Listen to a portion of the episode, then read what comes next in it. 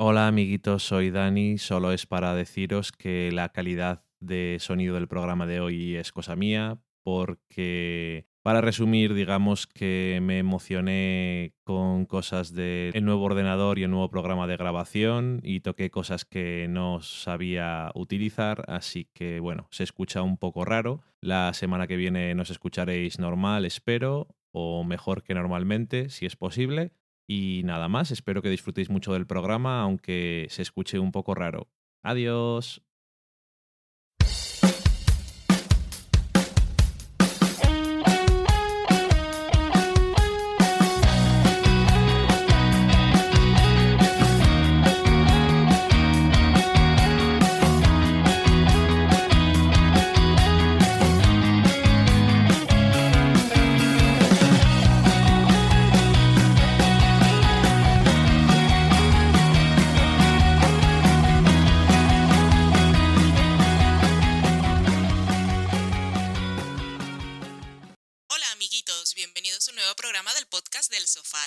Ese programa en el que nos reunimos para hablar de series, de películas, de cocina y de nuestras cosas, que siempre terminamos hablando un poco más de la cuenta. Yo soy Valen, estoy como siempre con Dani. Hola Dani. Hola, ¿qué tal? Muy bien, uy, qué emoción. sí, es Cuánto que, ímpetu. es que tenemos nuevos aparatos, nuevas cosas ¿A qué te para refieres? grabar, para grabar. Ah, Que tenemos un ordenador diferente. y un programa para grabar diferente. Todo esto lo hacemos procurando que el programa vaya mejor, pero como es la primera vez, ya de antemano decimos que si se escucha algo raro, pues lo corregiremos para la próxima. Pero en principio debería ir todo bien. Así que decidnos, ¿se oye igual? ¿Se oye mejor? ¿Se oye extraño? ¿Peor? Sobre todo si se oye extraño, si se oye igual, dejadlo correr. Sí, si se oye extraño o mal. Sí.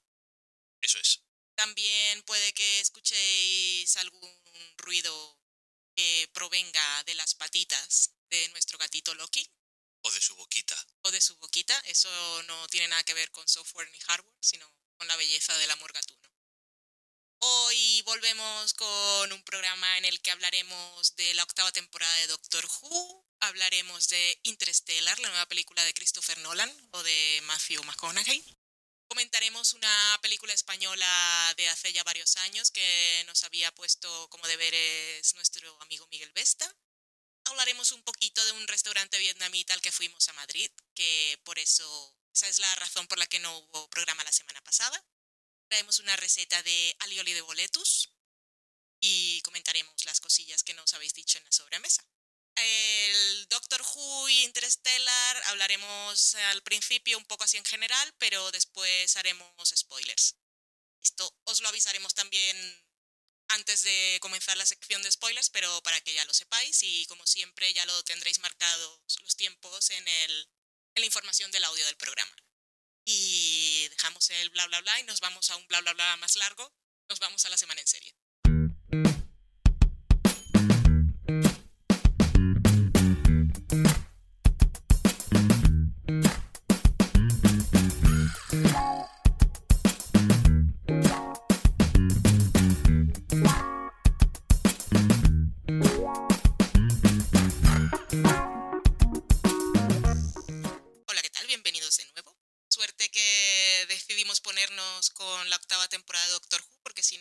Hoy no tendríamos sección. O puede que hubiésemos comentado The Affair y The Good Wife, que van muy bien ambas, por cierto. Nadie nos ha preguntado, pero aquí nadie nos pregunta nada, siempre damos la opinión. Así que vamos a hablar de esta octava temporada de Doctor Who con nuevo doctor, el señor Peter Capaldi, y misma companion, que seguimos con Clara, que es Jenna Coleman. Y en esta octava temporada nos hemos tenido todos que acostumbrar al nuevo doctor, con una sorprendida Clara que no sabía muy bien cómo llevar la situación. Quizá lo que más destacaría yo de esta octava temporada es que a diferencia de la anterior, Clara ha sido personaje y ha tenido un arco. Eh, la temporada pasada era bastante funcional personaje, no era persona. Y ha tenido mucho protagonismo. Incluso podríamos decir que es una temporada en la que el propio Doctor ha sido menos protagonista. Ujú. Ni sus conflictos, ni su ser de, de ser. ni, ni su- no, no ten- sus conflictos no eran importantes, no mucho.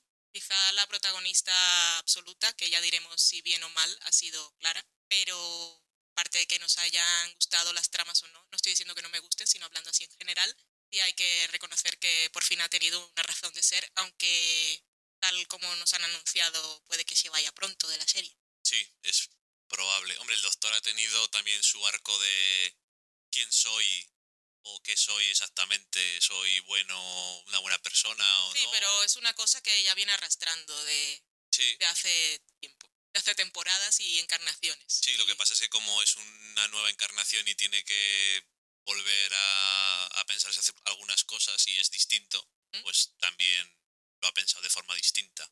Llega como más, es como más arco en el sentido de que llega a conclusiones y tienes las cosas del ejército Sí. y todas las comparaciones o los papeles en los que le quieren meter un héroe o un general o un presidente o lo que sea y cómo intenta descubrir cómo definirse a sí mismo un poco pero bueno sí sí que es verdad que ha sido como un poco más secundario quizás Sí. o yo diría que ha tenido su companion más interés en el sentido personal más que que él no ha sido importante Y ya en esta temporada quizá dejamos la gran incógnita de cuál es el nombre del doctor a, a que él defina quién es en realidad.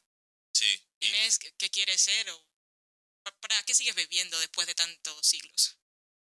que este año, ya que dices lo del nombre y esas cosas, es el primer año en el que Moffat no estaba dentro de todas sus locuras, sino que simplemente ha hecho un arco de una temporada. Y en ese sentido, en, algunos, en algunas cosas yo creo que queda mejor, porque es como más contenido.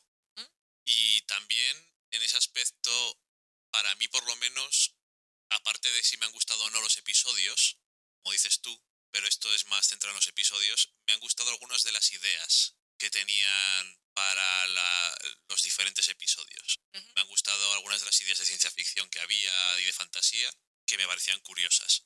Y no sé, lo he sentido como un poco más... Lo he sentido diferente que otros años. Los episodios individuales, yo creo que en general eh, sí que tenían de vez en cuando su cosita de trama, pero era más procedimental, entre comillas. Sí. Aunque las, las cosas de Clara y eso, y, y las cosas que le han llevado al final también estaban ahí, pero eran más individual y más concreto. Y en ese sentido yo creo que ha funcionado mejor que otras temporadas cuando los episodios que son más sueltos son bastante más mierda Sí. que los demás, que no tienen tanto que ver con la trama. Y en este caso, como todos tenían un poquito que ver, pero casi nada, quitando el final, y eran más individuales, yo creo que ha quedado como mejor. Sí. Que aún así Moffat ha seguido escribiendo bastantes episodios. Ha escrito él solo cuatro episodios y acompañado con otros guionistas eh, otros tres. O sea que de 12 episodios es la mayoría, pero bueno, para, para eso es el showrunner y le gusta eso, le gusta escribir. Mm. Y no sé, creo que en algunos casos te eh, puede dejarte un poco frío la temporada. Pero yo creo que como cosas individuales, a veces ha estado más inspirado. La idea, sobre todo, no siempre el desarrollo. Había mucha gente desilusionada conforme avanzaban los episodios. Creo que a nosotros nos ayudó sentarnos un fin de semana y decidir verlos todos. Ajá, Y como episodio destacado de toda la temporada, yo creo que el de Lisen suma puntos en general. sí, Estuvo bastante bien, fue, fue chulo y tenía ese punto del, del terror que llevamos todos en el niño que tenemos dentro. Otro personaje importante en la temporada, aparte del Doctor y Clara, fue Danny Pink. pagafantas máximo. Es la cruz que llevan los companions de la companion. Son Sí. así, tenía su sombra de Rory, porque, porque sí, era, era el Rory de esta temporada. Sí, pero Una historia diferente, pero sí. era como más es que no sé cómo decirte era él es como un personaje como es como persona es más ideal más no decir perfecto pero como más ideal, como pareja. Sí, es que era realmente pareja y no estaba interesado en el doctor, porque Rory sí que era fan. Y eh, precisamente el episodio de Listen era así como el doctor conoció a Amy de pequeña, aquí tenemos a Clara conociendo al que será novio después, era un niño. Era que Clara ha sido verbalizado y metafóricamente y con las situaciones en las que se ha puesto ha sido muy doctor, doctor. Clara, toda la temporada. A veces literalmente. Y no sé, si decimos algo más así de valoración general, ya podemos pasar a la sección de spoiler. Ok. Bueno, eh, primero, ¿te ha gustado lo que era eh, la trama de la temporada, que eh, la culminación que ha tenido y eso? Más o menos. Más o menos. No me ha gustado la ejecución, creo. Eh, me flojeó bastante, sobre todo el último episodio. ujú. Eran muchas cosas... No sé, como ¿para qué? Pero bueno, tuvo sus momentos, no está mal. Pero yo supongo que, que si me gustó más la temporada fue porque me interesó más el personaje de Clara en, en esta octava. Y, y eso, que estaba muy equiparada al doctor, pero también ella como... Bueno, son unos mentirosos profesionales ambos dos. Son Sí. hechos el uno para el otro. Sí. El final estaba bien, sí, en e- en ese aspecto. Y bueno, si quieres ahora hablamos un poco más con spoilers.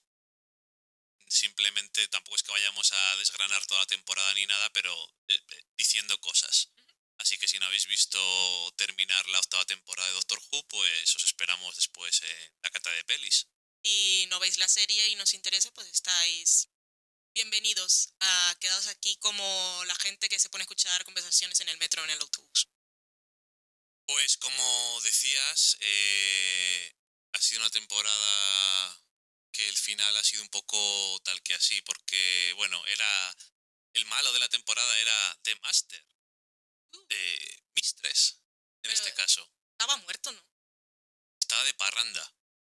Ha dicho, eh, eso es lo que pensaba él y dice, no, pero me salvaste. Mm. No sé, No me acuerdo. A lo mejor tiene algo que ver con el episodio aquel eh, del aniversario y que vuelven a, a- No sé. Es que no tengo ni... Ahora mismo no, no me doy cuenta. Ok. Porque la aparición primera o, o segunda eh, no me no recuerdo, francamente. Era un personaje más preferido de Russell T. Davis, pero bueno, Moffat todavía no ha hecho nada con él. Y le usan eh, regenerado en una mujer, que yo creo que está bien porque también demuestra que se puede hacer una doctor femenina, Pero- pero es Sí, pero no, porque cuando apareció en los primeros episodios, que no sabíamos quién era, aunque después viendo cosas por ahí ya había gente que sospechaba. En fin, da igual. Es que no sé si es la distancia que me hace verlo así, pero cuando apareció en los primeros episodios ese personaje no me resultó tan histriónico y exagerado. como después. Después era demasiado, es que a mí no, no me gustó.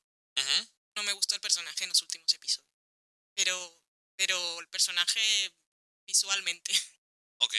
La verdad es que al final, de todos modos, es un poco. No sé, es un poco raro porque es como una pérdida de tiempo. El plan. El plan es horroroso. Por una parte está bien, pero después no vale para nada. No, el plan, el plan es súper absurdo. Una vez te lo cuentan, cuánto tiempo has estado haciéndolo y para qué, y que no tenía ninguna gracia nada. Bueno, al final tampoco pasa nada y se va tranquilamente. Y lo de los Cyberman zombies es que yo lo veo ni pillado por los pelos, pero es que tampoco era espectacular ni nada. No sé, yo creo que como idea lo que es el tema de la nube y los aprovechar a los muertos y eso no me parecía mal. Lo que pasa es que después En teoría estaba bien por esa idea de que hay muchos muertos, sí, pueden acabar con la humanidad, pero como al final todo se resuelve allí en un cementerio de pueblo, pues eso es a lo que me refiero, que se resuelve y cómo se resuelve, que le deja resolverlo. Ujú. Quiere decir, no, ¿Para qué tanta historia? no le... Porque quiere que, sea, que sean amigos otra vez y, Poco Aníbal, ¿no? y que se dé cuenta de que no son tan distintos. Poquito, sí. Eh, es un poco así. Poco... Yo quiero tener un millón de amigos, ¿no? Quiero ser tu amigo. Eres el único de mi especie. Me siento solo sola. A mí, francamente, entiendo que no te guste el histrionismo y eso, pero a mí casi que me gustaba más que cuando hacía John Sims. No que sé. también era histriónico. Pero es que, es que creo que el problema es porque el personaje al principio me parecía más enigmático. También aparecía poco. Sí, pero también estaba fingiendo. Pues lo prefiero fingiendo. Pero Vale. bueno, ahora, ahora que has traído a colación el otro actor, la verdad es que de Master es así. Entonces, entiendo que sea así, pero no me gusta. Es un chalao. ¿Mm? A lo que me refiero es que a lo mejor lo que no te gusta es el personaje. Que no, soy muy fans. Entonces, por eso la resolución de todo es un poco... ¿Eh? La escena con ellos dos al final creo que está mejor, porque es- están mintiéndose los dos y Con ellos dos, ¿quién es? eh, con Clara y el doctor, Mm. que se están en la cafetería y se dan el abrazo y eso, y están mintiéndose los dos, que todo está estupendo, que decías antes, por no decir spoilers, que igual ya no aparecía, pero yo, yo creo que si no aparece la próxima temporada, no pasa nada. No. O en el episodio de Navidad, desde luego, no parece que vaya a aparecer. Que ya veo que sale ahí Papá Noel. Los surrealistas, pero bueno, Pero Papá Noel no, no le ofrece a Clara no un sé. regalo de Navidad. ¿Sí? Bueno, pues a lo mejor es el último episodio. No, no lo sé, fue lo que, fue lo que entendí. Ya no sé, porque yo pensaba que no iba a haber más y de repente estaba ya, de- ya estaba levantado del sofá y apareció una escena nueva y estaba un poco desconectado. Y pues a lo mejor sale en el episodio de Navidad. En cualquier caso, yo creo que también pueden cambiar ya. Eh, eh, Peter Capaldi en general creo que es muy, es muy extraño verlo como doctor, pero es efectivo en el sentido de que es bastante diferente de los anteriores. También su personaje es, es diferente en algunas cosas, un poco más que le, lo que le pega a él, un poco más eh, abrasivo y agresivo y un poco más así. Ahí se le nota lo de señor mayor. No me gusta la gente y digo lo que quiera. Sí, es como una encarnación viejuna, en plan... ¡ah! Tiene vuelta de la vida. Sí, y, además dicen todo el rato cosas de sus cejas, que es muy apropiado porque tiene unas buenas cejas. Entonces me apetecería verle con...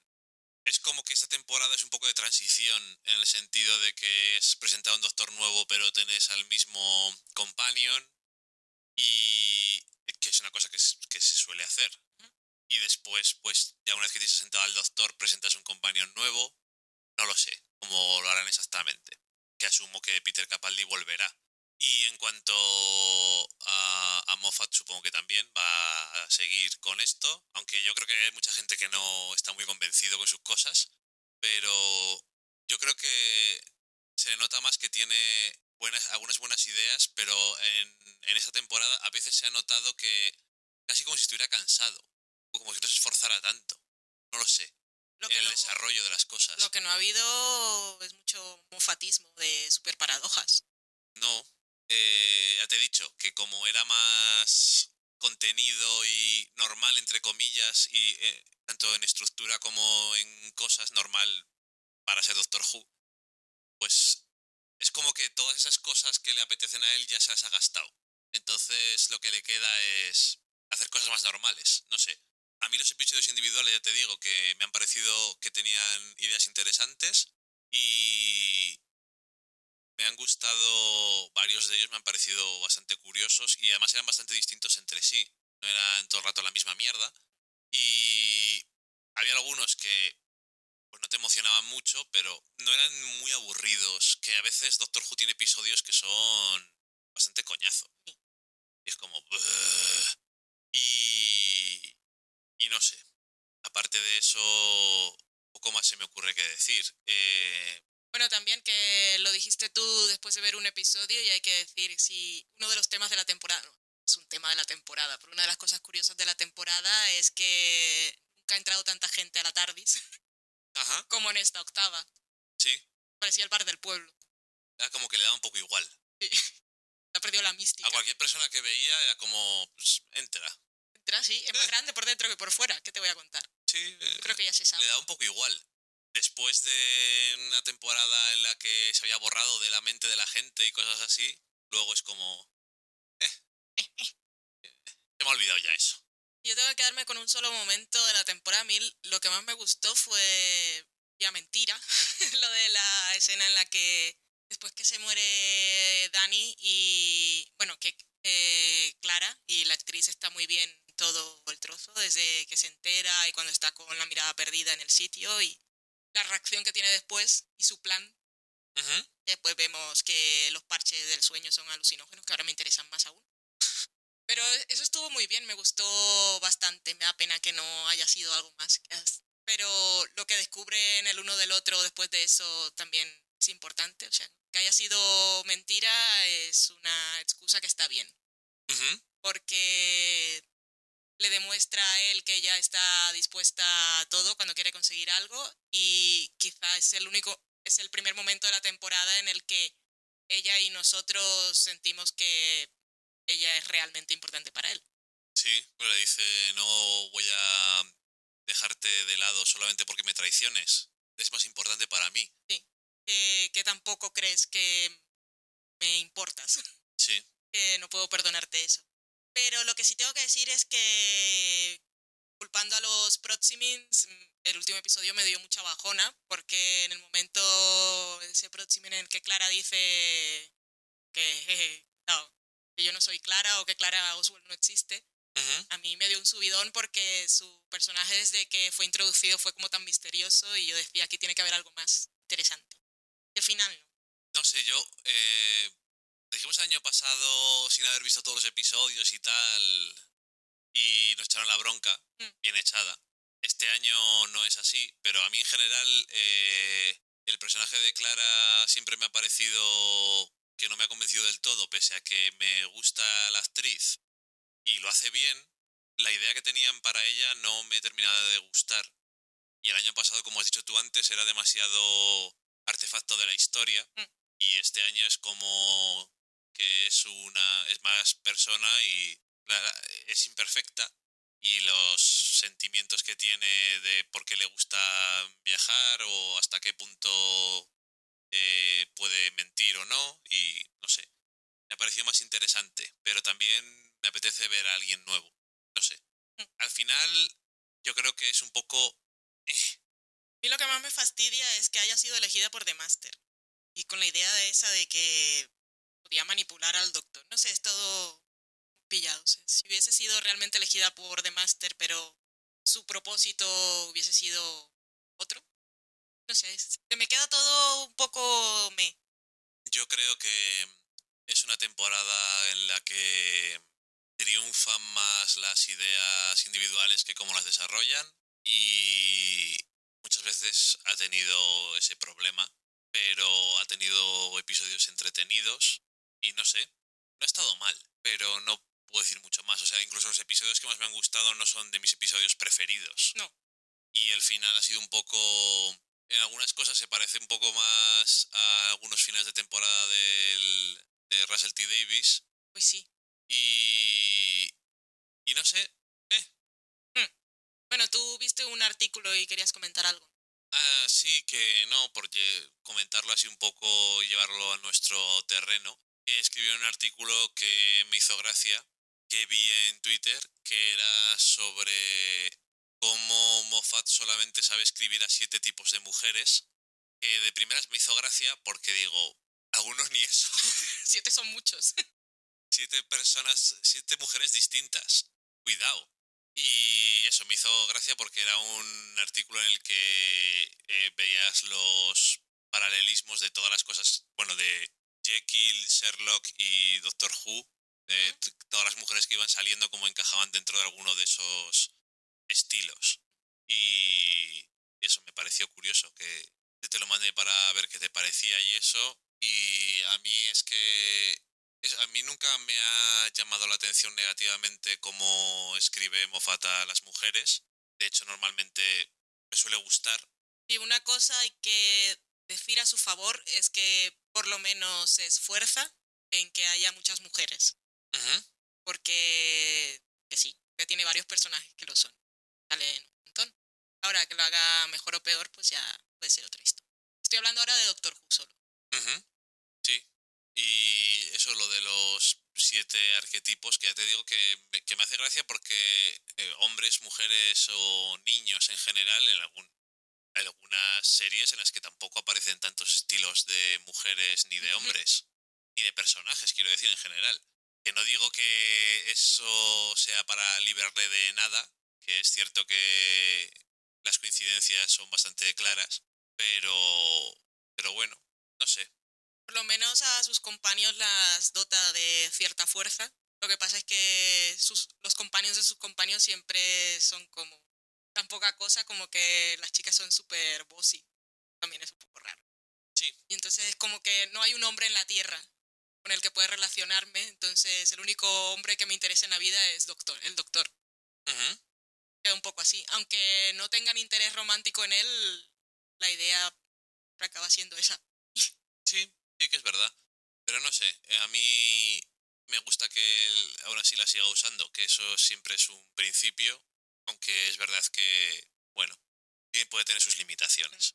A mí me gustaba mucho el personaje de River, pero después de ver a Missy y la idea esa que está siempre ahí de cuándo va a haber una Lady Doctor de verdad, que no sea Master, que ahora es mujer.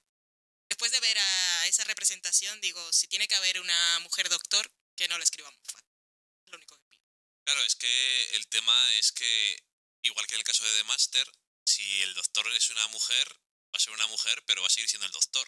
Es de lo que se trata. Igual que The Master a ti no te gusta, en general, pues sea hombre o sea mujer, no te va a gustar. Porque ya es que casi trasciende el tema de género, porque es que no son, son como eso de la regeneración, es como es la misma persona en esencia, hombre, mujer, es una cosa un poco extraña. Pero bueno, que sí, yo veo a, que, veo a lo que te refieres. Y solo pido que si alguna vez hay una Lady Doctor, quiero que la companion siga siendo mujer. No me la cambien a un hombre. Ok, Eso ya sería mucho pedir, me imagino. me parece que paso a paso podemos ir. A lo mejor cuando sea la primera doctora, pues tiene un compañero hombre y el año y después se muere y el año siguiente es una mujer. Se queda con el Rory y Dani de turno, que ojalá mole más. Que será una chica. Ujú. Bueno, en fin. Ya veremos, especulación. Hablando de especulaciones, eh, en el episodio ese que fuimos al superfuturo y había un descendiente de Danny Pink, Clara estará embarazada. No sé, a lo mejor Mejor era una No de las un- cosas que le iba a contar. no era un punto fijo en el tema, no lo Mm. sé. A lo mejor sí está embarazada, está abierto a posibilidades, pero no Tampoco es... pasaba mucho tiempo juntos.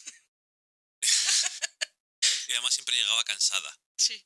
Eh, no sé, porque también son de esas cosas que después eh, hay cosas del futuro que se pueden cambiar y cosas que no, y eso siempre te da mucha libertad para a veces jugar un poco con las cosas, no pensando demasiado.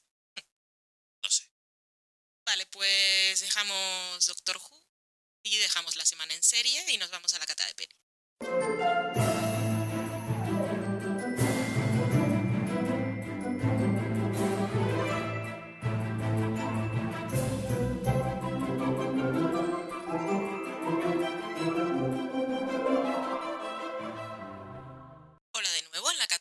De esta semana vamos a hablar de una película de estreno que es Interestelar de Christopher Nolan y Mientras duermes, una película española de Jaume Balagueró.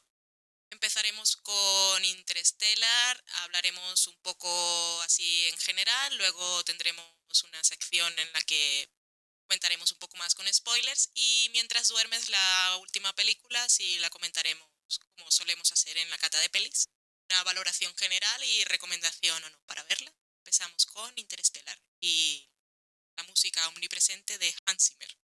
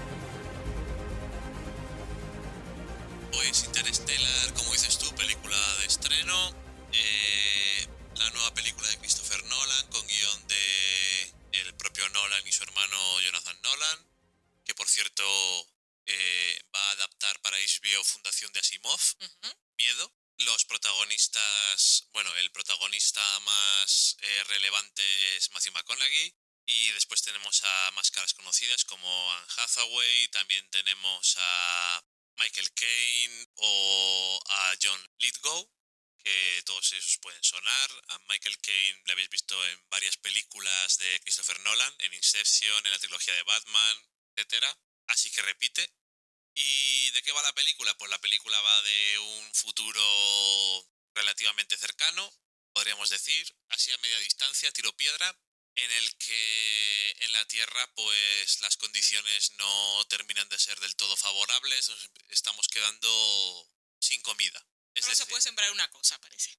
poco a poco se van quedando sin cultivos por diferentes plagas y diferentes condiciones y el problema es ese, que lo que más se necesita ahora son granjeros y gente que cultive porque si no se van a quedar sin comida y se va a morir todo el mundo. Y bueno, pues por cosas de la historia eh, acaban mandando a un grupo de gente al espacio para que busque un nuevo sitio en el que la raza humana pueda asentarse.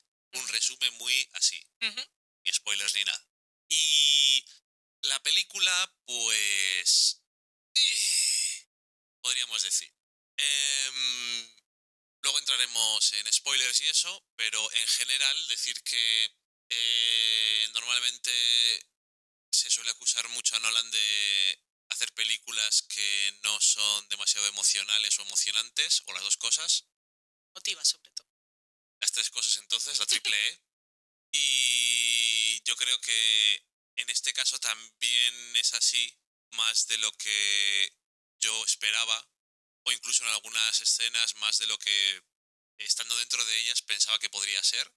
Eh, tiene un mensaje o una idea muy general y muy amplia que está bien, pero por supuesto, eh, que otro día en Twitter que había gente que se quejaba de la certeza y de la veracidad científica de la película. Bueno, decir que primeramente tienen un asesor científico se llamaba eh, Kip Thorpe, ¿no? Sí. Que la idea de esta película provino de él y él contactó con Jonathan Nolan y empezaron a escribir un guion juntos para Spielberg. Ujú. Y si queréis buscar o si alguien quiere saberlo, puedo buscarlo en mi historial. Pero no he leído todo el artículo. Hay algún blog americano que tuvo acceso a una de aquellas primeras versiones del guion y cuenta cómo pudo ser la película en aquellas primeras versiones si se lo hubiera dirigido Spielberg. Bastante diferente. Y tampoco... No es idea de comparar cuál hubiera sido mejor, son diferentes. Sí, seguro. Pero hubo eso, de eso hace casi ocho años que ha estado el guion por allí, hasta Jonathan Nolan, pues en una cena con su hermano le dijo estoy haciendo esto y Jonathan. Y Christopher dijo, lo quiero. Ahora no estoy haciendo nada. Antes estaba ocupado. Estoy con Batman, que la verdad es que no me mola. Llevaba... un contrato. eh, ha estado siete u ocho años con Batman. Entonces, está muy liado. Y bueno, y Jonathan Nolan también, pero bueno. Bueno, que cualquier hablamos caso- de la veracidad. Eso que no solamente digo, no, es que como hay un científico que ha hecho algo y luego asesoró, no tiene nada científicamente mal. Quiero decir que no me importa. No, eso no, no importa. Porque, y normalmente no me suele importar, porque ahí lo que me suele importar es, es, que es lo- cuando decían lo mismo de Gravity, que es como bastante estúpido. Pero bueno, porque esto es ficción, ciencia ficción. Y de todas formas, lo único que me suele importar es, es la coherencia interna de las ficciones. En este caso, digamos que como muchas de las películas que hace Nolan, cuanto más piensas en ella, es peor. Porque es más... Porque se van deshaciendo enseguida, tiene un montón de agujeros en el guion o cosas que te, que te quedan como extrañas. Y, y bueno, luego diremos algunas de las cosas que chirrían un poco más viendo la película, no- así en general. Pero decir que eso no me ha entusiasmado demasiado. Es larga, aunque tengo que decir que, al contrario que a ti creo que no se me hizo tan larga, aunque veo enseguida dónde se puede cortar. Y es que a mí el problema es que había trozos que sentía que eran muy... Incluso al principio, porque te plantea una situación en la Tierra que cuando acaba de plantearla digo, si ibas a gastar todo ese tiempo aquí, podías haber desarrollado muchas cosas mejor, porque lo que has hecho lo has hecho mal. Pero fue más la sensación de, ya sé que ha pasado mucho tiempo y veo que esto aún va por la mitad. ¿Qué hora es, por favor? ¿Cuándo se acaba? Ajá. Luego lo estuviera pasando mal. Creo que las películas de Nolan están bien para verlas en el cine. Aparte, el tío es uno de esos que se mantiene ahí con el celuloide y rueda bien. Ujú. Entonces son para verlas en el cine y son de ese tipo de que le va muy bien las críticas que puedes escribir tan pronto sales de la película. Sí, en caliente. Sí, y entonces motivan a la gente a verlas, porque cuando estás allí, aparte que se me hizo un poco larga, pero cuando el momento de estar sentado en el cine y verla no es una tortura, o sea, pasas bien. A mí, yo era que, que quería ver, sentía que estaba atascada un poco la película y quería ver cómo acababa. Pero sí creo que son para verlas en el cine y hacer tu crítica instantánea, porque tan pronto te pones a conversar, sobre todo si tienes una cerveza o una copa de vino, la cosa ya, bueno, es otro proceso, porque se convierte un poco, también te lo pasas bien. Comienzas a sacar Comentarios graciosetes. Ajá. Yo hay varias cosas de la película que ya viéndola no me gustan. Eh, luego entraremos más en cosas en concreto. Una de ellas parte de un discurso del personaje de Anne Hathaway. Pobre Anne Hathaway. Sí, pobre. También cosas con su, perso- con su personaje. Que Pobre son, Anne Hathaway. Ella lo resuelve bien. O sea, yo valoro mucho trabajo como actriz porque creo que saber que tienes que decir esas cosas y mantenerte ahí firme con la cámara enfocándote a la cara No, y, y- tiene y- valor. y te la crees como Sí, sí, sí, sí, sí. científica y esas cosas no es problema para mí, por lo menos. Yo antes de que sigamos quiero decir que no quiero, porque esto al final se convierte como que los haters de, de Nolan y los nolanistas. O sea, no es una cosa, a mí, como he dicho, me gusta ver las películas de Nolan, luego si las conversas mucho, pues tiene sus cosas.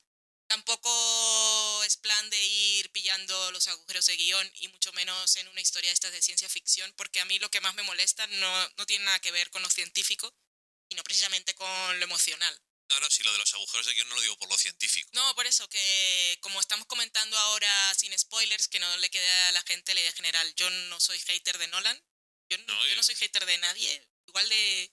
Ahora no me acuerdo, igual los que me escuchan me dirán, ¿por qué dices eso si eres hater de alguien? Pero no, no suelo depositar mis pasiones en lo que no me gusta, sino en lo que sí me gusta. Sí, que hace ya un tiempo que lo de el hate watching no, no es tema que nos interese. Entonces sí diremos, id a ver la película, que os lo pasaréis bien. Puede que además os guste mucho y si sois padres puede que sintáis otras cosas, que no creo que tengan nada que ver, pero son esas cosas que dice, me pondría en su situación, pero es que es precisamente lo emocional lo que más me perturba de toda la película. Pero eso, lo pasamos bien en el cine, id a ver la película y no somos haters de Nolan, que tampoco me quiero justificar ni nada, pero que no quede con esa simplicidad, porque Yo iba a decir un par de cosas más en general, pero es que eso ha quedado tan cerrado que bueno, no, Casi yo no, podemos no pasar a los spoilers. podemos pasar a los spoilers ya. Vale. Bueno, antes de pasar a los spoilers y como cosa general, decir que los actores están muy bien. Sobre todo Matthew, Jessica y Anne. Y que resuelven, amigos. resuelven muy bien sus escenas. Y que si te dejas llevar por la música y las emociones, puede que te muevan el corazoncito un poco. La música a veces es un poco sobras Eso para David Carretero. Una cosa que lo ponía a tope la música de Hans Zimmer. y yo me alegro, me alegro por él, porque eso te puede llevar mucho en ciertos momentos y puntuar cosas emocionales y que te emociones más. Sí, pero a mí yo no, no me... sé si era si fue el mismo que hizo no David Carretero sino Hans Zimmer el que hizo la, la banda sonora de Inception Sí. Fue el que nos introdujo. sí es que es ese ruido que estaba todo el tiempo y yo decía pero por qué déjame vivir Ajá. déjame producir mis propias emociones que fluyan Sí. Y que decirte que eh, Matthew McConaughey tiene la ventaja de ser Matthew McConaughey. Porque en esta película yo creo que él se mete en todas sus cosas y eso, pero a veces es un poco parodia de sí mismo. Y a veces da la sensación de que a lo mejor no era la mejor elección para el casting, de casting. Lo que pasa es que a mí que me gusta tanto verle hacer lo que hace él, porque él nunca finge hacer otra cosa. pero a veces le encaja más. No sé, no termina... No me ha gustado tanto como otras veces. Que le- últimamente le hemos visto en True Detective, en Dallas Valles Club, en Matt, que ahí me gustó mucho más que aquí. Y es que su personaje aquí es quizá de las cosas que menos me gustan. O sea, me gustó él, él lo resuelve muy bien, pero la construcción del personaje no me convence para nada. Y tiene una cosa esta película y es que gracias a sus actores la mantienen, pero además, precisamente por los actores, yo estaba todo el tiempo consciente de que eran Matthew, Annie y Jessica. Sí, no eran tanto los personajes. Pero si hubiesen sido otros actores, igual todos los fallos que tienen los personajes habrían sido aún peor. Pero como eran ellos y me llenan un poco la pantalla, me distraen y me hacen creer lo que están diciendo, es un poco confusa la idea. Sí. Y hablan- Paradójica. hablando de cosas que distraen, hay un cameo de un actor famoso en un momento de la película que yo creo que es bastante poco efectivo, distrae mucho, es una metáfora muy burda y además dentro de la película no vale para nada. ¿no? Y es curioso porque los críticos que vieron la película en los pases, iba a decir primigenios, en, lo, en, bueno, en los pases privados de prensa, les hicieron firmar dentro de esas cosas que les embargan la opinión, pues estaba entre las listas, así como un poco co- como Matthew Weiner, las cosas que no puedes decir, era revelar que ese actor estaba. Bueno, pues haremos lo mismo, pero no sé por qué. Porque decir quién es el actor no es un ¿No? spoiler, entonces no entiendo. es un poco extraño. Pero bueno, me parece más spoiler, por ejemplo, las cosas que dicen del personaje de Jessica Chastain. Sí, Como me dijiste tú, que yo, cuando me estabas diciendo, te dije cuál era su papel, sin haber visto la película, pero me parece que es más spoiler saber de qué hace. Tonterías. Esto de los spoilers es un poco así. Y hablando de spoilers, pues vamos a... Uy, hablando de spoilers, tengo que decir porque estamos aquí grabando en la segunda semana de noviembre. No sé qué día, qué día es hoy. ¿Eh? ¿11? 11 de noviembre. Ah, sí, el cumpleaños de mi mo. 11 de noviembre. Feliz cumpleaños, Sara. Eh. Ah, sí. Hablando de spoilers, se emitió, estamos grabando el martes 11 de noviembre de 2014. Hola a los que vengan del futuro. De Interstellar es mucho más emocionante aún. El último episodio que se emitió de Homeland, vi que la gente en Twitter estaba muy revolucionada. ¡Hola, hola, hola! ¿Qué han hecho? Y yo, por supuesto, y dije, ¿qué ha pasado? Le pregunté a Internet, ¿qué ha pasado? No a Twitter, y ya sino señor sabes. Google. Ya lo sé y no me gusta nada. Ayer la quería ver, pero ahora con lo que sé, digo, odio a la gente que escribe. Ok, luego hablaremos de ese tema. No en el podcast. No, no, tú y yo. Vale. En privado. Bueno, eh, personas que no habéis visto Interstellar, como es película de estreno y aún no está por esos círculos no oficiales, puede que no queráis seguir escuchando. Recomendaría que no, por aquello de llegar Vírgenes al matrimonio. Eso, eso es una absurdez, por llegar sin saber nada y disfrutar un poco de la experiencia, como se llama ahora el cine, es una experiencia. Es que si no, si no pagar eh, 9 euros y pico como Sí, pagamos cuando fuimos sí. en Madrid, si no te lo venden como una experiencia, es duro de vender. Es duro, es duro. Así que nada, os pasad, mirad la información del audio y pasad a escuchar la información, información, el comentario que haremos de la película española, que nos vamos a los spoilers. Por el amor de Nolan. Socorro. A ver, eh, en el momento en el que Anne Hathaway da el discurso ese del amor, hay dos cosas. Uno. Y dos, pérdida el personaje. Hmm. No vamos allí que que enamorada de un señor que no hemos visto nunca, en ningún momento ha visto nada que hable de ello. Y el amor es una fuerza que... No sé, ¿y por qué, por qué seguimos queriendo a la gente que no está ya? Es que el razonamiento... Eh, Es que eso es como de retardez. Eso es, eh, pero eh, Christopher Nolan, Jonathan Nolan. Es que no- son como, es como si fueran extraterrestres o robots que te intentan explicar a la gente cuáles son las emociones humanas. Es que no las tienen ahora, los robots estaban muy bien. Ah, sí, los Pero es robots. porque tenían las configuraciones esas de, igual ellos funcionan así, tengo el 90% de honestidad, tengo un 5% de emociones humanas. Hay que reconocer que se me olvidó decir la parte sin spoilers porque... Pero bueno, los robots que a mí me gustaron en diseño porque no eran la puta mierda de robot de siempre, Si que no eran luego- humanoides ni robots normales, eran unas cuatro palos, pero eran muy funcionales. eran más funcionales de lo que parecía, porque al principio cuando lo ves la primera vez es Parecían un como... monolito de 2001. Al principio cuando lo ves dices, ¡esta mierda, para qué os la lleváis! si no vale para nada. Y luego no, se demuestra que valen para algo. Y además, gracias a su existencia, existe el humor en la película. Sí. Es una cosa que a Christopher Nolan y familia no les gusta demasiado. Ya es que es una cosa que a nosotros no nos interesa demasiado. Que decías antes, eh, sí, bueno, todas las películas no es cuestión de buscar agujeros, pero es que no digo que sea cuestión de buscárselos, es que cuando hay veces que estás viendo las películas y les ves los agujeros. Que sí que es cierto que cuando más piensas en ellas, como he dicho yo y como dices tú, sales más contento que después cuando empiezas a hablar con alguien. Te das cuenta de ciertas cosas, pero hay momentos en esta película que cuando estás viéndola ya sabes que no, hay algo que no funciona. No, pero yo solo quería decirlo porque es el tema que está ahora candente. De la gente. Y lo.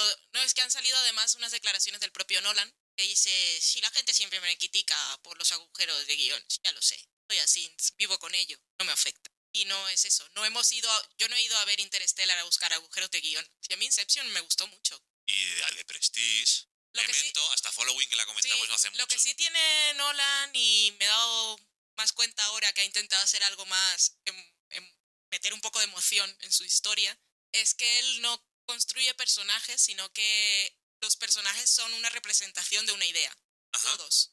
Y entonces Sí. por eso le quedan así, que son como tan poco humanos.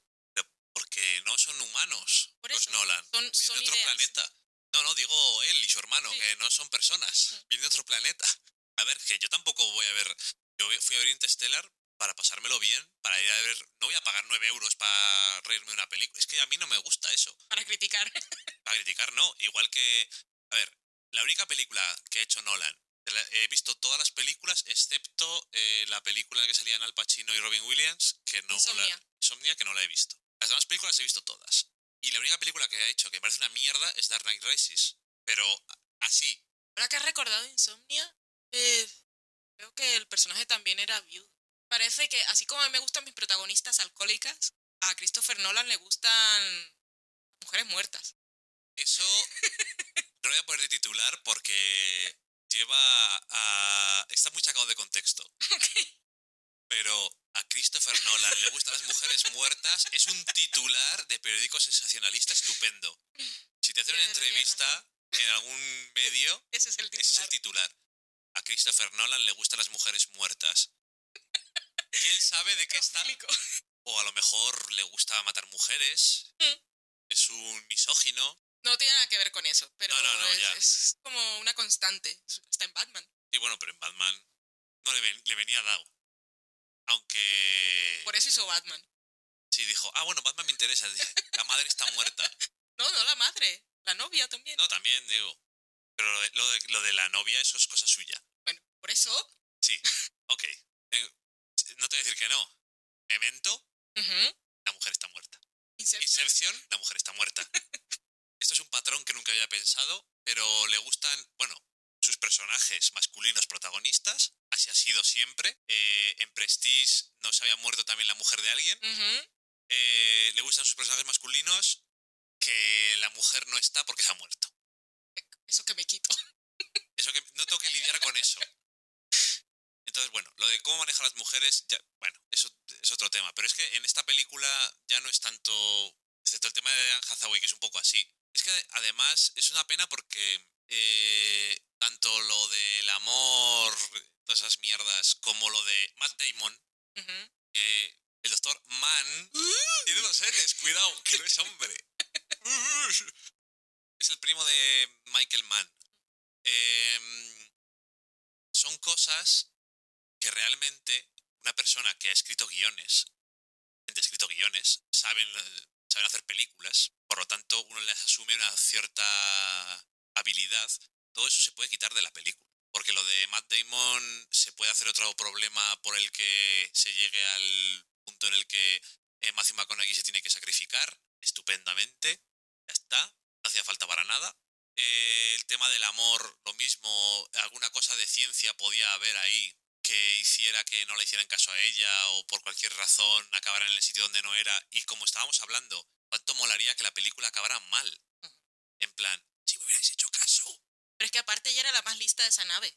Y era la científica y la que había estudiado todos los reportes que mandaban los señores Lázaros. Y al final me la reducen a eso.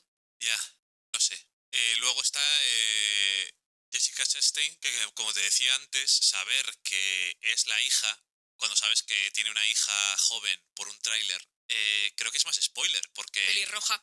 ya sabes que va a haber viajes en el tiempo y cosas de esas. Mm. Es más, es más spoiler que decir, sale Matt Damon. ¡Oh! Eso quiere decir entonces que nada, Absolutamente. depende de lo que le pongan a hacer. Y además, uh, Matt Damon, que dices que el que va a aparecer en ese planeta es Matthew McConaughey, pues yo digo, vale. Sí, Pero sé. Matt Damon. No sé. eh, eh, sensaciones muy raras. Y luego eso, todo el tema de lo del amor es horrible, pero bueno. Que no, además no hacía falta decirlo. Porque es que, además, una, una cosa que sí me molestó mucho de esta película es que intenta Es sobreexplicarlo expositiva, todo. sí. Y no hace falta, porque estamos hablando de agujeros negros y cosas científicas, hace falta explicarlo todo. Pero es que. O como que ya. Una cosa. Que voy a comentar varias cosas, a ver si no me disperso demasiado. Una cosa que siempre toda niña ha soñado que le diga a su padre: Me voy a ir al espacio. Puede que cuando vuelva tenga tu edad. ¿Cómo va a molar, hija mía? A que eso te ilusiona y te da esperanzas en el futuro. ¿Verdad? Pero qué mierda de comentario es ese. Ajá. Cuando vuelva tendré tu edad. ¿Podemos salir juntos o yo qué sé? Socorro. Eh, dio mucho socorro. cosas creepy. Pero bueno, que él ya sabía eso y entonces ¿por qué luego explicarme todo lo de eh, el agujero de, de gusano y si damos la curvatura así y, y va a pasar el tiempo muy rápido y cuando volvamos a la Tierra son muchos años y tal? El problema no es que me lo expliquen a mí, sino que los personajes a los que se lo están contando están como, ¡hala! No había pensado en eso, si lo habías pensado se lo habías dicho antes. Sí, pero es que incluso Matthew McConaughey, que cuando le explican cosas, sí que es un ingeniero, pero es ingeniero de la NASA. Mm. Si no sabe cosas de física y de agujeros negros, me descojono. Y de órbitas y de todo. Mm. Obviamente sabe todas esas cosas, se las está explicando a la gente. Que no digo que todo el mundo sepa esas cosas, No, no, no tienes que saberlas, pero... pero hay, cosas, hay formas y formas y hay formas y si quieres explicarlo, lo puedes explicar una vez. Mm. Puedes hacer una escena en la que se lo explica a un niño. Él se lo podía haber explicado a, a su hija. Mira, voy a Si en el volver... colegio no le explican cosas porque lo del viaje a la luna es una ficción, como Bueno, todos sabemos. otra chorrada como un piano. Bueno, no, no viene sí. de nada. Eh, pues sí, igual vuelvo y soy de tu edad porque vamos a pasar por un Exacto. agu- agujero de gusano, eh, no sé qué, soy una niña, no tengo ni puta idea. Se lo explicas una vez Mm. y no hace falta volver a tocarlo en toda la película. Que sí, uy, qué conversaciones más chulas tiene la gente en la nave, son todos muy inteligentes, pero es muy expositivo todo. Además, eso de cuando lo explica el otro con que está muy bien explicado gráficamente con el papelito y el boli de los dos puntos y Eso tal, es para que era niño. perfecto para explicárselo a la hija. Mira, ves, si quieres pasar de aquí a aquí, es como... Y fácil. entonces, por eso, cuando vuelva, tendremos la misma edad, hija. te mola, ¿verdad? A ver, Cooper tiene que saber eso, yo creo. Pero, no sé. En general, sí, es un poco... Entonces, eh, hay demasiadas partes de la película, es que ya digo, no se me hizo larga, pero hay demasiadas partes de la película que se ve que se pueden cortar. Y luego hay varios momentos que son, que sí, hombre, ya lo entiendo. Pero, por ejemplo, no me explicas cómo encuentran a Matthew McConaughey al final. ¿Dónde estaba? Ahí en el espacio sol flotando y estaba vivo. Ahora que vamos Bueno. al final, si vamos a ir saltando, es que yo creo que es mi momento preferido de la película. Ahí es donde se nota que no, que no hay humanidad en quien escribe los guiones. No estoy diciendo, bueno, sí estoy diciendo que no tiene humanidad. En fin, No estoy diciendo que no tenga... No, sí que lo estoy diciendo. lo tiene, lo tiene. Em, gran escena. Tenemos a Matthew McConaughey, que ha vuelto a la Tierra, un poco, igual un par de años más viejo tiene cuando lo volvemos a ver. Y va a ver a su hija, que ya es una señorina, que se va a morir, que hace para ella toda su vida que no la ve. Ujú. Y entonces cuando llega a verla está la habitación llena de familias que son descendientes o parientes de Matthew McConaughey. Nadie dice nada. Nadie dice nada, él tampoco. Y entonces él se acerca y ella le dice, vete de donde Hathaway que está sola. Vete porque han venido mis nietos. No me molestes. O sea, sí, ¿Para qué? Es que el punto es para qué tienes esa escena. Mejor que esté muerta y ya está. O sea, no la has visto. Ha pasado lo que ha pasado. sí, es famosa, Esto tal. sí, te has despertado. ¿Crees que la estación esta tiene tu nombre en tu honor? Pues no, el nombre de tu hija que ha solucionado el mundo. Pero está muerta porque ha pasado el tiempo. pero no me pongas esa escena que no tiene ninguna fuerza emocional. Claro, es que es, es, eh, es una escena que está hecha en concepción, es una escena que tú la ves y dices, esto está hecho para que haya un reencuentro emocionante y la gente se emocione. Pero es que si los personajes no se emocionan, no tiene una reacción normal a encontrarse. Entonces, si está muerta, tiene mucho, es mucho más dramático y más interesante para el personaje. Y lo de que Anne Hathaway está por ahí es como... es muy gracioso, no lo sé, pero bueno. Em, voy a encontrarla. Pero ¿cómo? ¿Cómo he llegado aquí? Si eso da igual. No sé. em, además, le da una super eh, fórmula con el reloj socorro. Todo eso del reloj es bueno. ¿Y ella qué es lo que hace? Es mi pregunta. O sea, ella descubre una cosa. Obviamente, no podemos decir, no, no hace nada, no hace nada porque se lo da a su padre, por lo tanto ella es una inútil. No, es, es una científica. Sabe hacer cosas. Si no supiera nada, no valdría para nada esa fórmula. Pero ¿qué hacen? O sea, lo que descubrimos es que están en una. en un- una colonia, planeta artificial. Al- en órbita, pero eso viene de lo que se. de, de la fórmula esa. La fórmula esa no es para comprender la eh, física cuántica y viaje. Para lo de la gravedad y poder sacar a la gente en el edificio nave. Toda- tal como decía María, cuando que por cierto fuimos a ver la película con Jesús Herrera, con María, que ya la habéis escuchado en el podcast, y David Carretero, que ya lo mencionamos antes. Y a, la y a. Jesús también le habéis escuchado. Sí, cierto. Hablando con Carmen. Tal como dijo María, pues esta película salió después de Gravity, por eso no se llamó Gravity.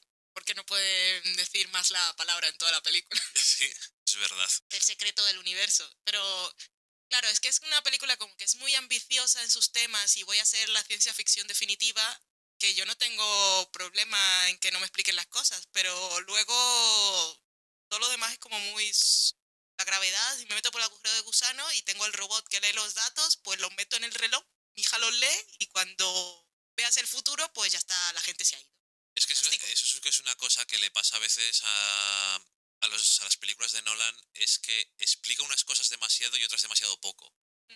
Entonces, el- lo mismo que eh, todo el tema de Matthew McConaughey y para qué vale la ecuación y todo eso, ¿cómo encuentran a Matthew McConaughey cómo sale de allí o cómo le echan los seres del futuro, los humanos del futuro y cómo sobrevive al espacio, todas esas cosas exactamente, o es como cómo llega Batman en Dark Knight Rises de un sitio a otro, que es una cosa que a mí me, me llama mucho la atención, que da igual porque ahí, ahí yo acepto, es Batman. Pero si Batman en esa película hubiera demostrado ser Batman en algún momento, era creíble. No, de- volvamos al pasado. dentro de la película. Y aquí, pues pasa lo mismo. Hay un montón de cosas que son como, venga, que sí, vamos a perder tantos años. El tiempo, el tiempo, el agujero negro, agujero gusano. Del paso del tiempo- li. Es que hay cosas que yo entiendo que en, en papel o cuando ellos se, cuando los hermanos Nolan se reunían y querían transmitir emociones, las ideas las tenían, pero es imposible para ellos plasmarlas en el papel y pasárselas a los actores. Que la idea del paso del tiempo y el pobre Matthew y para la hija, los protagonistas se supone que son él y Jessica. Ajá. Y el sacrificio que ha hecho él, lo que pasa es que como todo es tan cuestionable, porque en realidad, a ver, volvamos al principio, que se tarda un montón de tiempo en la Tierra mostrándome cosas como lo de la visita a la profesora en el colegio y lo de encontrar el dron, a me dejan un poco así, que no... Y el hijo que no le importa a nadie. Ay, el hijo no le importa a nadie, ni a Matthew, claro. Y a él tampoco le importa su familia. Eso también lo quería decir cuando se reencuentra con la hija, ni siquiera un comentario del pobre hijo que no le importa a los Nolan, obviamente no, pero al padre tampoco. Eh, por cierto, se murió ya este, ¿no? El chaval este se murió. Y su esposa y su hijo. Y Al los final nietos los dejasteis en la granja, ¿no? dejasteis la gran que se murieran, ¿no? Al final. O le pegó eh, tu novio el corbatitas con una palanca. Que también se murió ese. que tampoco le importa. Ay, pobre. Me han salido cosas que criticar y se me ha ido, me dicen el santo al cielo. Sí. Así que si luego recupero el hilo. Pues sí, que lo que dices tú es, es verdad que es la relación entre ellos, se supone que es el centro emocional de la película, pero en ningún momento lo sientes. Quizás, eh, yo qué sé, eh, el problema es que, por ejemplo, la escena en la que está eh, graba el vídeo y le dice que si su padre sabía que igual no iban a volver, que era todo mentira, tenía potencial. Pero ¿qué pasa? Que sé, como en la Tierra no pasas nada de tiempo conociendo al personaje de Marv, no sabes qué es, o sea, no es nada. Es una niña que ahora es una científica porque probablemente la hayan criado en la NASA. Sí, porque Michael Caine dijo, yo la quiero adoptar. El niño no me importa porque no tiene buenas notas y que sea granjero. Y mi hija, bueno, la mando por ahí y ya es eso. Y citaré la misma cita de Dylan Thomas ocho veces en la película. Ay, no sé. Es que eh, realmente sí que da la sensación esa de que no tienen un entendimiento de las, de las emociones humanas básico. Y es extraño. Entonces, eh, todas las cosas son. Todas sus películas son muy de trama y cosas que hacen los personajes, y pero no son. Les cuesta ser personas. Un poco así. Que yo creo que lo ha planteado mal porque al final, yo creo que la idea buena de esta película, aquí es cuando se queda la gente que realmente ya dice, eh, ya les tengo aprecio porque los he escuchado muchos años, que se ponen a decir cómo tendrían que ser las películas. Ajá. Pero es que la idea que a mí me queda de la película es que en realidad el ser humano es egoísta y gracias a ese, a ese egoísmo sobrevive o no. Porque me podéis contar, señores Nolan, los cuentos que queráis del amor y decir que el padre y la hija y tal, pero eso es lo que iba a decir antes. Que pierde un montón de tiempo en la Tierra mostrándonos las cosas y tal, pero luego cuando le dicen te tienes que ir, toma la decisión súper rápido. Adiós. Porque en realidad él lo que se siente es que él era un ingeniero de la NASA y que y lo dice, que antes la gente tenía un espíritu aventurero y se inventaba muchas cosas y ahora nos hemos quedado limitados a ser granjeros. Me dan la oportunidad de irme al espacio, voy a decir que no. Y así como Matthew tenemos también al grandioso personaje de Matt Damon, que él sabía que si no mentía nadie lo iba a ir a rescatar. Y la propia Anne Hathaway, que aunque era científica había estudiado todos sus datos, ella quería ir a ese planeta porque quería ir a encontrar a su viejo amor que nunca conocimos. Ujú. Entonces el ser humano es egoísta, pues abracemos esa idea y construyamos una historia a partir de ahí. Ujú. Y puede que el mundo se acabe, o precisamente por mucha gente que es egoísta, pues conseguimos avanzar. Pero no me inventes la idea del amor, porque no es lo que ha construido la película. Ujú. Ya te digo que cuando. Ya he dicho cuando estábamos hablando en general sin spoilers que tenía una idea grande que estaba bien y que para mí no, no era esa, pero ahora que lo estás diciendo me está viniendo a la mente. Pero era la idea de que al principio cuando dicen nos han puesto un agujero de gusano ahí, yo estaba diciendo socorro. Pero luego es nosotros en el futuro somos los que nos salvamos a nosotros Si mismos. el ello se convierte en nosotros, eso está bien. Entonces, que el ser humano tiene que hacer algo y él mismo tiene el poder para salvarse, pero tiene que hacer algo. La idea que luego estaba pensando el otro día y digo, eso está bien, porque no es en plan, ya nos vendrá a ayudar alguien o si no estamos jodidos, pero también es como, le falta muchísimo peso a esta película en el sentido medioambiental. Sí. Porque es como, "Ah, la Tierra está jodida, vámonos. Sí. Y en ningún momento de la película se habla de por qué la Tierra está así. A lo mejor es porque la Tierra se le ha ido la pinza. Cosa que dudo. Tal y como está la vida eh, y como es nuestro presente, hay que refle- eh, cuando hablamos de cosas del futuro eh, y hablamos de condiciones en la Tierra, yo creo que hay que reflejar la realidad presente, por lo menos, y hablar de ella de alguna forma. Mm. Si no, estás hablando de que el pasado de esa Tierra no es la nuestra, es una Tierra paralela. Sí, y cuando vimos la mesa redonda, De Hollywood Reporter eh, británico, creo, sí. bueno, y lo que está, estaban Christopher Nolan, Matthew McConaughey, Anne Hathaway y Jessica Chastain, y estaban ellos hablando de que habían quedado súper concienciados, de que teníamos que cuidar la tierra y no sé qué, esa no es la idea de la película. Luego una cosa que dijo María cuando estábamos viendo la cerveza, que también me pareció muy interesante, y es que cuando el, de, cuando el mensaje era quédate, el stay, era quedarse en la tierra y, y intentar arreglarlo aquí y no huir y buscar otro planeta habitable. Eso también habría sido idea interesante Sí, explorar.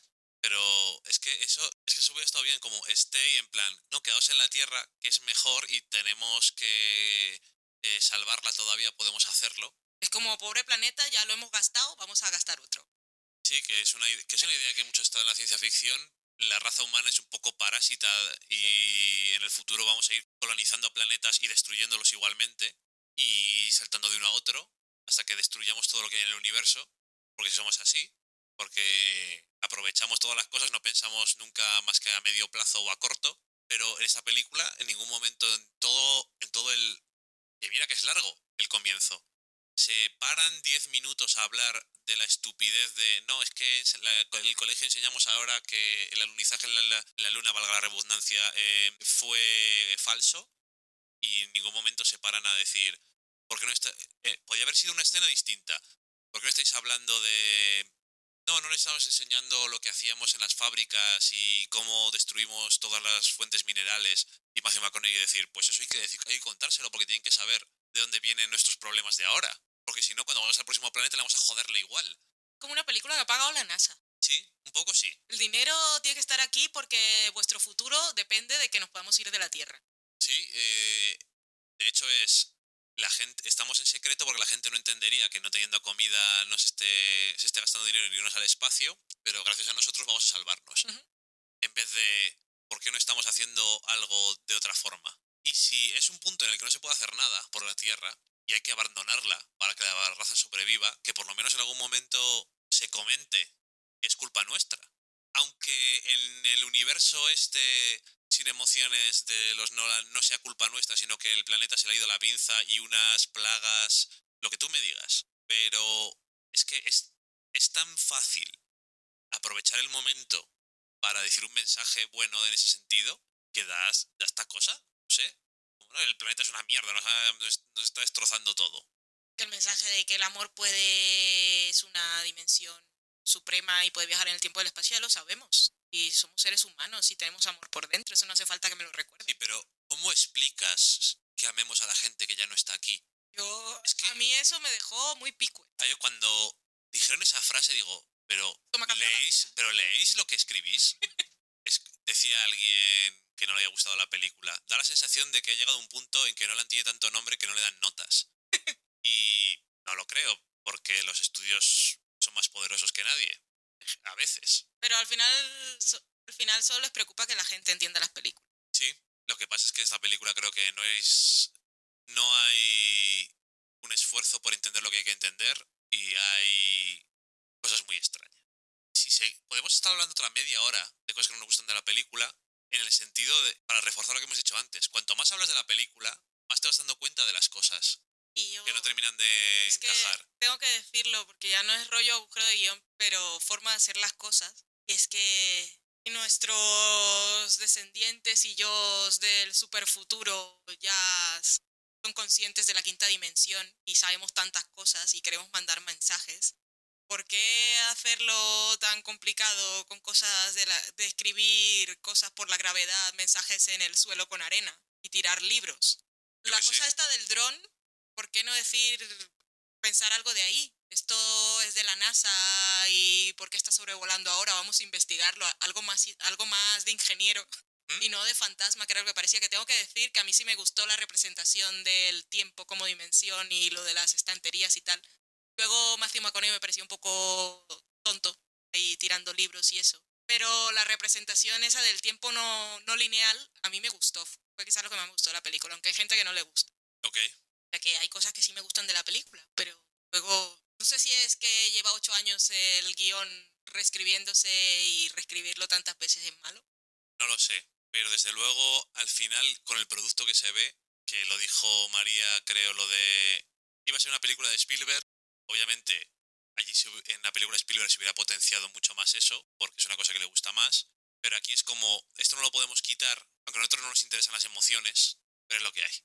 Vamos a- ya que estamos, ya que está, esto está hecho, aprovechemos lo que más nos gusta. Bueno, Interstellar.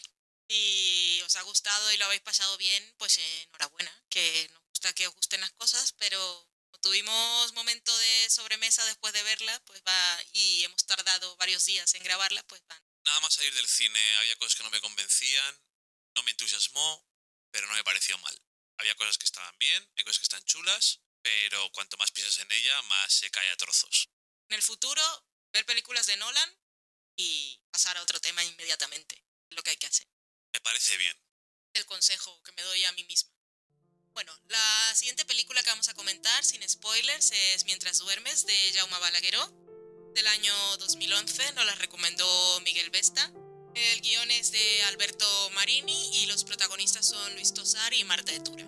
Y la señora sin nombre que vivía en el edificio, que me hacía mucha gracia, fue un mal actriz. Yo creo que era familia de alguien. Béfica.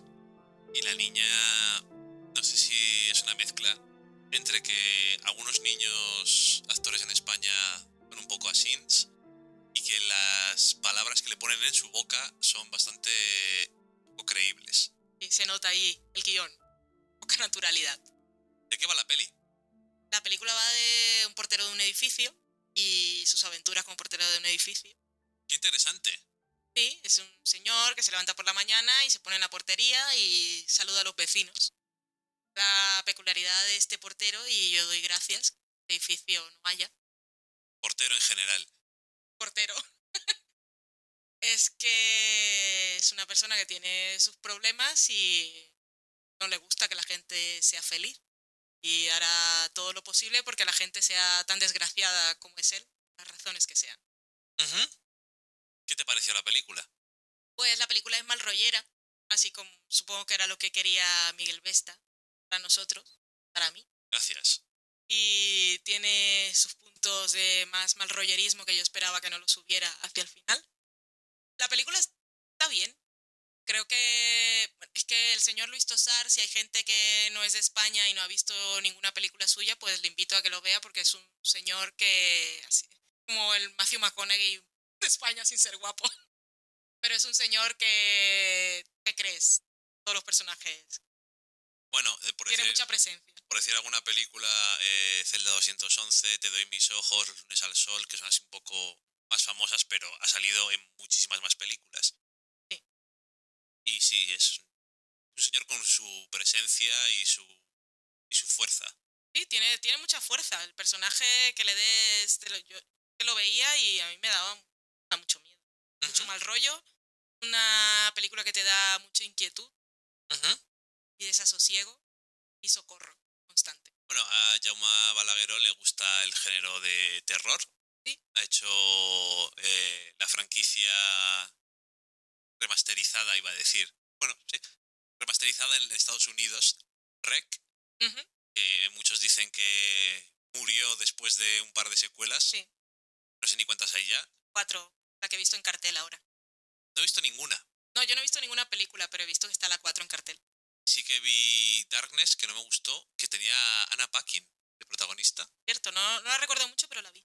A mí no me, no me gustó mucho, pero bueno, eh, esta peli me gustó más. Y me gustó más porque no es de... No es de sustos, es No. muy realista. Sí, pero no me malinterpretéis. Sabéis que a nosotros nos gusta mucho la palabra mierdas. Ujú. Entonces la usamos muy habitualmente, no quiere decir que sea algo connotativo. No. Dicho eso, no es de mierdas sobrenaturales, sino que es eso, más realista.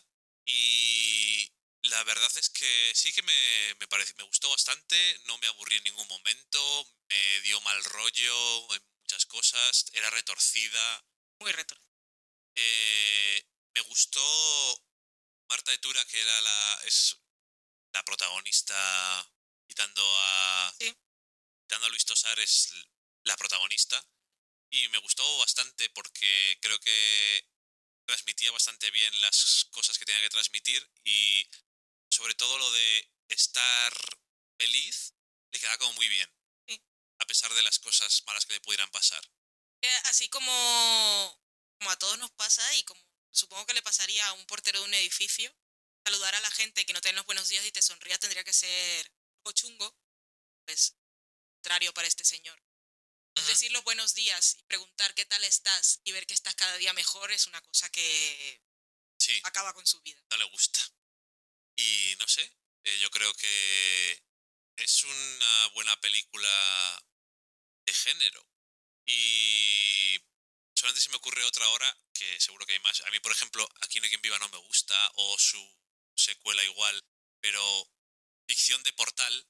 También, por ejemplo, La Comunidad, la de Alex la de la iglesia, a mí me- es una de las películas suyas que más me gustan. Y es que sí que parece algo muy español, eh, en el sentido de la existencia de el portal y la comunidad del portal y el portero no solamente para las clases altas, sino en general, una cosa muy habitual y muy de España. Y realmente se ve que de ahí se pueden sacar, se pueden sacar cosas perturbadoras. Y las relaciones entre los diferentes inquilinos de la casa y... Bueno, La cosita que da, que el portero igual no le prestas atención, pero Ujú. controla, sabe qué correspondencia mete en tu buzón, tiene las llaves para entrar en tu casa, le pide favores para que te arreglen cosas, te ven cada día, pero gracias a esta película me dais miedo. Bueno, en nuestra casa, que, se, que conste que no podría entrar nunca alguien así sin que nos enteráramos, porque siempre tenemos la llave puesta. Ujú. Y aparte tenemos un gato, y se va a enterar. Pero bueno. Sí Eso, que- Esta película agradeces tener gato también. está- sí, porque los perros son demasiado amables. Sí, Eh, tontos, pobrecicos. la cosica. La película, y yo creo que es lo que consigue, tiene un final y varias cosas bastante retorcidas y tiene momentos conseguidos. Y yo creo que, sobre todo, que el guion está bien, pero los actores te les crees bastante dentro de su papel. Así que, pocos peros. No me entusiasma y eso, pero me parece que está bastante bien. No la volveré a ver. Y no quiero tener porteros en el edificio. Un saludo a todos los porteros de edificios que sé que no sois Luis Tosar. Bueno, el personaje. Hasta luego. Nos vamos a la cocina.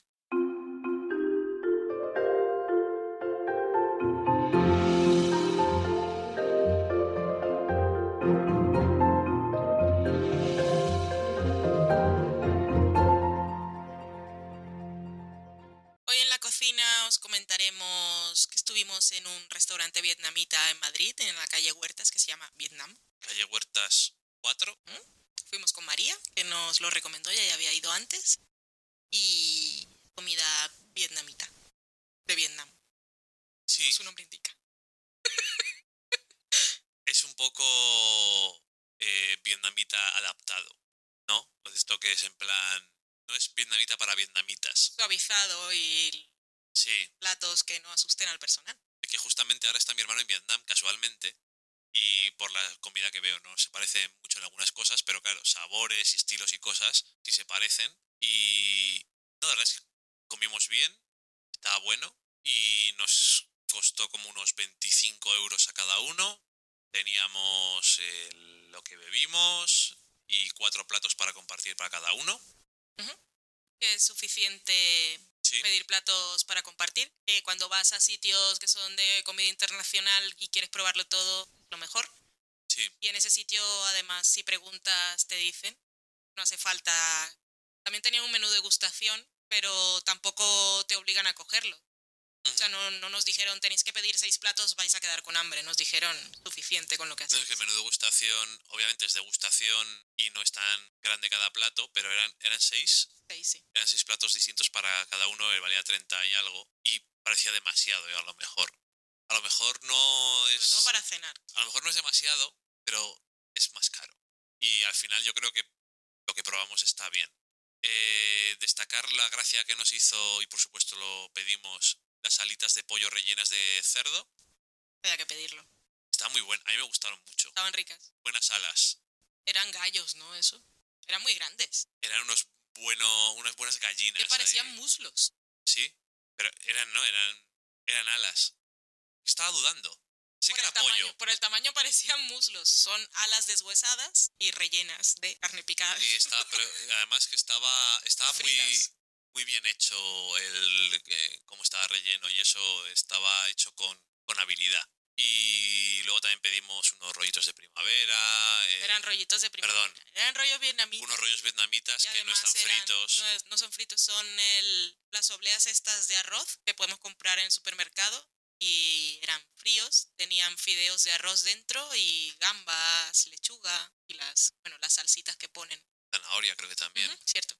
Y la salsa también pedimos cerdo crujiente, tenía, que venía con arroz y con ensalada.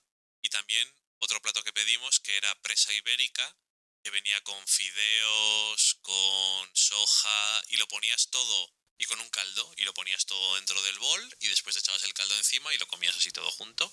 Curioso todo. También tienen postres pero no, no llegamos No llegamos ahí. comimos bien. Si no habéis ido, pues está, está curioso, está en el centro de Madrid. Obviamente es una zona bastante turística y eso. La pero- carta no es muy extensa. No. Ni hay, aparte de ver un plato que diga alas de pollo rellena de cerdo, que dice esto lo tengo que probar, no hay nada que suene demasiado extraño, ni sabores súper sorprendentes. No, eso es lo que decía, que es bastante adaptado, pero es diferente también. Sí. O sea, no es como ir a cualquier restaurante. No, ni es un chino, y tiene sus salsitas No es diferentes. un chino, para no es un japonés, es, Ujú. es, es, Vietnamita. es vietnamita, pero eso, está adaptado a paladares occidentales. Si no, no habría tanta gente. Eso sí, hay que reservar porque el sitio es pequeñito, se llena. Sí, Y como es pequeñito, la entrada también es pequeñita y hay mesas en la entrada como la nuestra y la gente se queda ahí esperando que te vayas. Sí, es un poco creepy. extra. que fue mucha gente sin reservar, que me pareció raro teniendo en cuenta que parece un sitio que tiene cierto éxito. Yo nunca iría sin reservar. Yo en general a ningún restaurante voy sin reservar que se pueda, pero A veces te pilla que pasas por ahí y dices, uy, Vietnam, me interesa. ya, ¿Tengo pero prisa? Pues puede que sí, pero esperaré. Yo no sé cuánto tiempo esperaría la gente, ¿eh? pero Es que si vas a por la zona esta y no has reservado, pues igual tienes que esperar en cualquier sitio. Mm. Bueno, reservad siempre, consejo del sofá a la cocina. Y ahora en recetas, que os daremos una, ya que hemos comentado todo así muy por encima. Os traigo una muy sencillita, que es del blog chefarrabal.es, de Antonio Raval, que estuvo en Top Chef y es cliente de la empresa en la que trabajo. Y es un alioli de boletus que es una cosa de temporada y además, lo, ya que es un alioli, pues podéis usarlo como salsa de acompañamiento con unas patatas y que no sean unas patatas bravas como las que nos comimos. No eran bravas, eran patatas con alioli, pero eso no era alioli. No. No me acuerdo el nombre del sitio, qué pena. me gustaría haberme acordado para decir, el servicio era bastante malo. Sí, era por la zona del Yelmo Ideal que cuando salimos del cine estaba lloviendo y para no entrar a un sitio a asarnos, primero nos quedamos en una terraza cubierta. Era una cervecería, sé que su nombre era cervecería, no sé qué, pero tenían pocas cosas para picar. No tenían patatas bravas en la carta, preguntamos y nos dijeron, tenemos patatas con alioli. Nos sacaron una salsa blanca con perejil un poco extraña. Sí, luego, luego nos tomamos otra caña, otro par de cañas en el Lacón, lo que Sí. se llamaba, y te daban, te dan pincho con la consumición y, y estaba bien. Eso estaba bien. Pues el alioli de boletus, ¿qué necesitamos? Necesitamos un huevo, un boletus confitado. Boletus en Cataluña es seps, o sep, Ujú. y es... La gente de fuera es que, que no suele... Boletus edulis, he Sí. de asumir. Sí. Es un, Como- una especie de hongo. Un champiñón gigante, se lo digo para mi hermana que vive en Colombia. Allá no hay de eso, mo, lo siento. Pero bueno, el boletus confitado, que para confitarlo pues lo cortamos en láminas muy finas y lo ponemos en aceite a fuego bajo que se haga. Pero si no lo hacéis confitado también lo podéis hacer en una sartén tranquilamente. Ujú. Y para darle un sabor así más espectacular y poneros más grasiento si queréis, podéis confitarlo por ejemplo en grasa de pato. ¿Por qué no? Eso ya es otra historia. Un huevo, un boletus confitado, 150 mililitros de aceite de girasol, sal, vinagre y dos dientes de ajo pelado. Pueden ser dos, puede ser uno, puede ser un cuarto. Entonces, Depende. alioli depende del gusto. ¿Y qué hacemos con todo esto? Pues lo metemos en un vaso de batidora y lo mezclamos a velocidad media hasta que tenga consistencia de mayonesa. Y rectificamos de sal. Y ya lo tenemos. Alioli de boletus, una mayonesa con ajo y sabor a hongos de temporada. Podéis usarlo en patatas, podéis usarlo en pasta, carne, lo que queráis. Muy bueno. Que por cierto, ahora que has dicho lo de la grasa de pato, si alguien hace alguna vez una eh, lechuga de pato que viene con toda esa grasa y no vamos a deciros la receta ahora, pero bueno, ya sabéis que cuando, y si no lo sabéis os lo digo, cuando se cocina eso, se cocina por el lado de la grasa durante mucho rato para que se derrita Sí. esa grasa. Entonces, toda esa grasa que suelta, No la tiréis. no la tiréis. ¿Hacéis patatas con eso? ¿Sano? No, No, no llegaría ahí. ¿Rico? no llegaría ahí, no. No, no rotundo. No, vale, no es Aquí no muy hay sano. relatividad. Vale, no es sano, pero está bueno. Muy bueno. Me dicen de lo que no mata engorda, pues... Esto probablemente las dos cosas. Te engorda y luego te mata. Sí, pero con mucho gusto. Exactamente. Pues ahora vamos a poner una promo de un podcast amigo, que en este caso ya sé cuál es, y es el podcast Ecos a 10.000 kilómetros, que han sacado dos promos nuevas, así que pondremos una de las dos. La primera que encuentre, la que más me guste, no. Ya he escuchado las dos, la primera que encuentre. Un saludo a las chicas. Un saludo. Esto es Ecos a 10.000 kilómetros, un podcast sobre entretenimiento y para el tiempo de ocio, que no contemple longitudes ni paralelos y que no teme a ningún océano. Y además, tal y como Bromix dijo en Twitter, hay podcasts semanales, quincenales, mensuales y después está Ecos Podcast que, sorpresa, sale cuando quiere. Sí, total. Todo el mundo dice, no, amor es esperar a tu pareja para ver el episodio. Amor es verlo dos veces. Em, que lo leí más veces de la que me gustaría admitir y el cual no voy a descansar hasta que todas las personas que conozco en la vida lo lean. Así les tenga que poner un arma en la cabeza y obligarlas. Pues sí, esta es nuestra sección musical que yo en realidad quiero llamarla Vanessa se va de conciertos. Pero es verle plumero, chicos.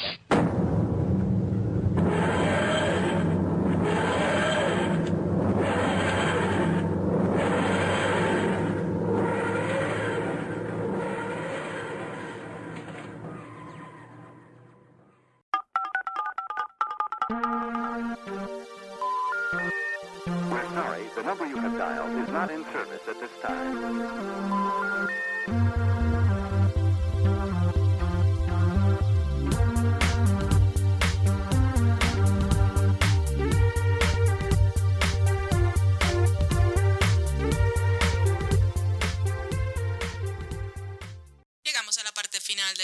Que es la sobremesa, donde vamos a comentar lo que nos habéis dicho por las redes sociales y diferentes sitios en los que estamos. Y vamos a empezar por Twitter. Twitter. Porque lo dices tú. Sí, venga. Pues empiezo que tenemos unos cuantos comentarios. Empiezo por Mega Cable Red, que dice después de oírnos hablar de The Affair, se pone con ganas a ver el primer capítulo. Lefi Mariana es Marian Nevi. Dice que te decía a ti que finalmente se, se puso a escucharnos y es muy bueno. No pudo terminar el episodio por la extensión y las tres horas asustan. María Nevi, que tiene un podcast que cretamos así un poco en el programa pasado, que se llama La Podcast. Y es argentino, que ahora están de parón, pero que podéis ir escuchando cuando os quedéis sin programas. Le decía Jero Cuneo que teníamos un especial solo de Friends de cuatro horas. Cinco. ¿Te estás quejando de extensiones?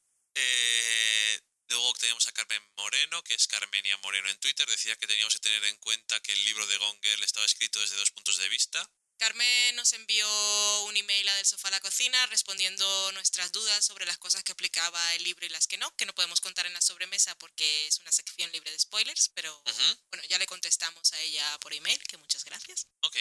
Bueno, en Twitter nos decía también eso, de que, aparte que lo de Amy eran diarios, lo que decíamos dentro de la película era un momentazo en el libro. Lo de Cool Girl. Y que por eso se explicaba todo, que eran reflexiones de ella, pero sí que ella pensaba que iban a poner voz en off todo el rato en la película. Todo esto, que sí, así sabemos cómo es el libro, pero todo esto es culpa de ella, que es la adaptada, no Carmen, la guionista de la película, que es la que hizo el libro. Ujú. Que no ves lo que tienes que hacer con tu propio libro. Decía Pigona, Spylar, decía que me imita bien Dani en el programa. Está hablando de su programa, que es Cosa 10.000 No, está hablando de mí cuando estaba leyendo un comentario suyo. que Oye, decía, ay, verdad". no sé qué era, sobre quién era exactamente, pero Claro, como habías grabado programa con ellas, pensaba que se refería a su propio podcast. se refería a cómo leí uno de sus comentarios en Twitter, aunque no intentaba imitarla. Era solo la idea. Seguía a Carmen, que hemos tenido un pequeño lapsus ahí, seguía Carmen hablando sobre el tema, decía que la parte de Nick, que es el protagonista, decía que perdía mucho sin escuchar sus pensamientos, ya que lo que piensa no tiene nada que ver con lo que dice a veces. Sobre todo si es Ben Affleck, que no crees que tenga un mundo interior. Crees que tenga pensamientos. Si no se los pones, es complicado.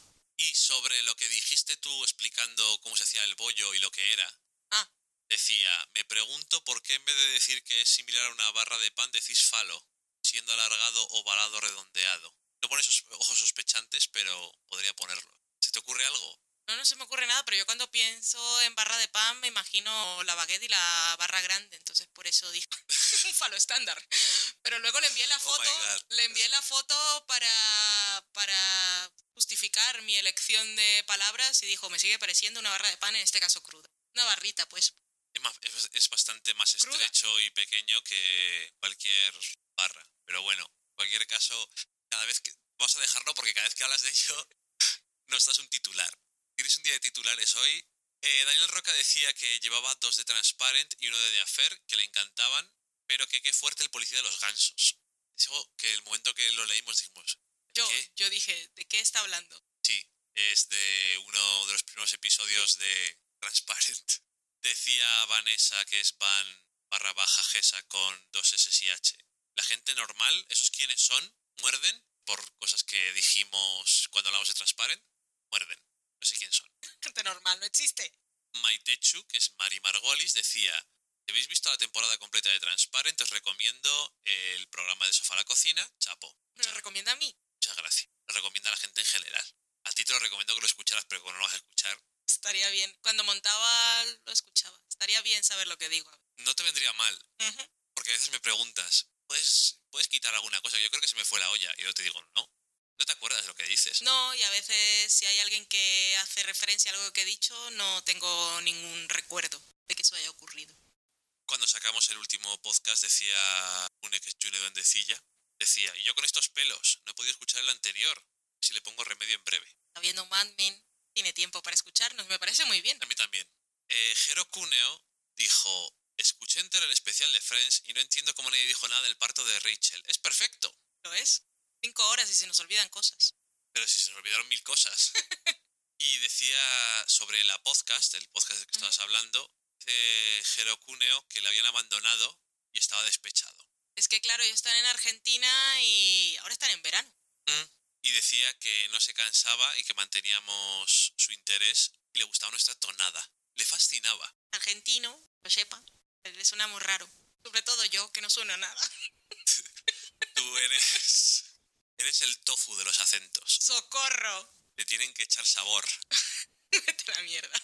El tío Gus, que es Uncle barra baja Marvel, Uncle Marvel, que es el otro componente de la podcast, decía, che, che, che, que no nos abandonamos. Hoy hay un episodio más, fíjate. Cuántas buenas, cuántas buenas noticias para Jero Cuneo. Ya contento. Y decía Lefi Mariana que era Rebound Podcast, el nuestro. Habían abandonado y ahí venía nuestro, nuestro hombro a llorar. De despecho. Eh, June Dundecilla nos enlazaba que habían cancelado Bad Judge y A2C. He cancelado más cosas estos días. Sí, parte de Manhattan Love Story y estas dos. Han cancelado también alguna otra cosilla. Vamos a ver si hacemos recopilación y hacemos actualización para ver quién está a tope. Daniel Roca y crítico en serie, que es eh, Pera, decía, estaban hablando de The Affair y con nosotros y decía que él decía, a mí me parece siempre que la versión de él es mentira y la de ella menos. Y Pera decía, tengo la misma impresión, pero cualquiera se fía de ella después de Luther. y según van pasando los episodios, he de decir una cosa sobre The Affair, menos todavía sé.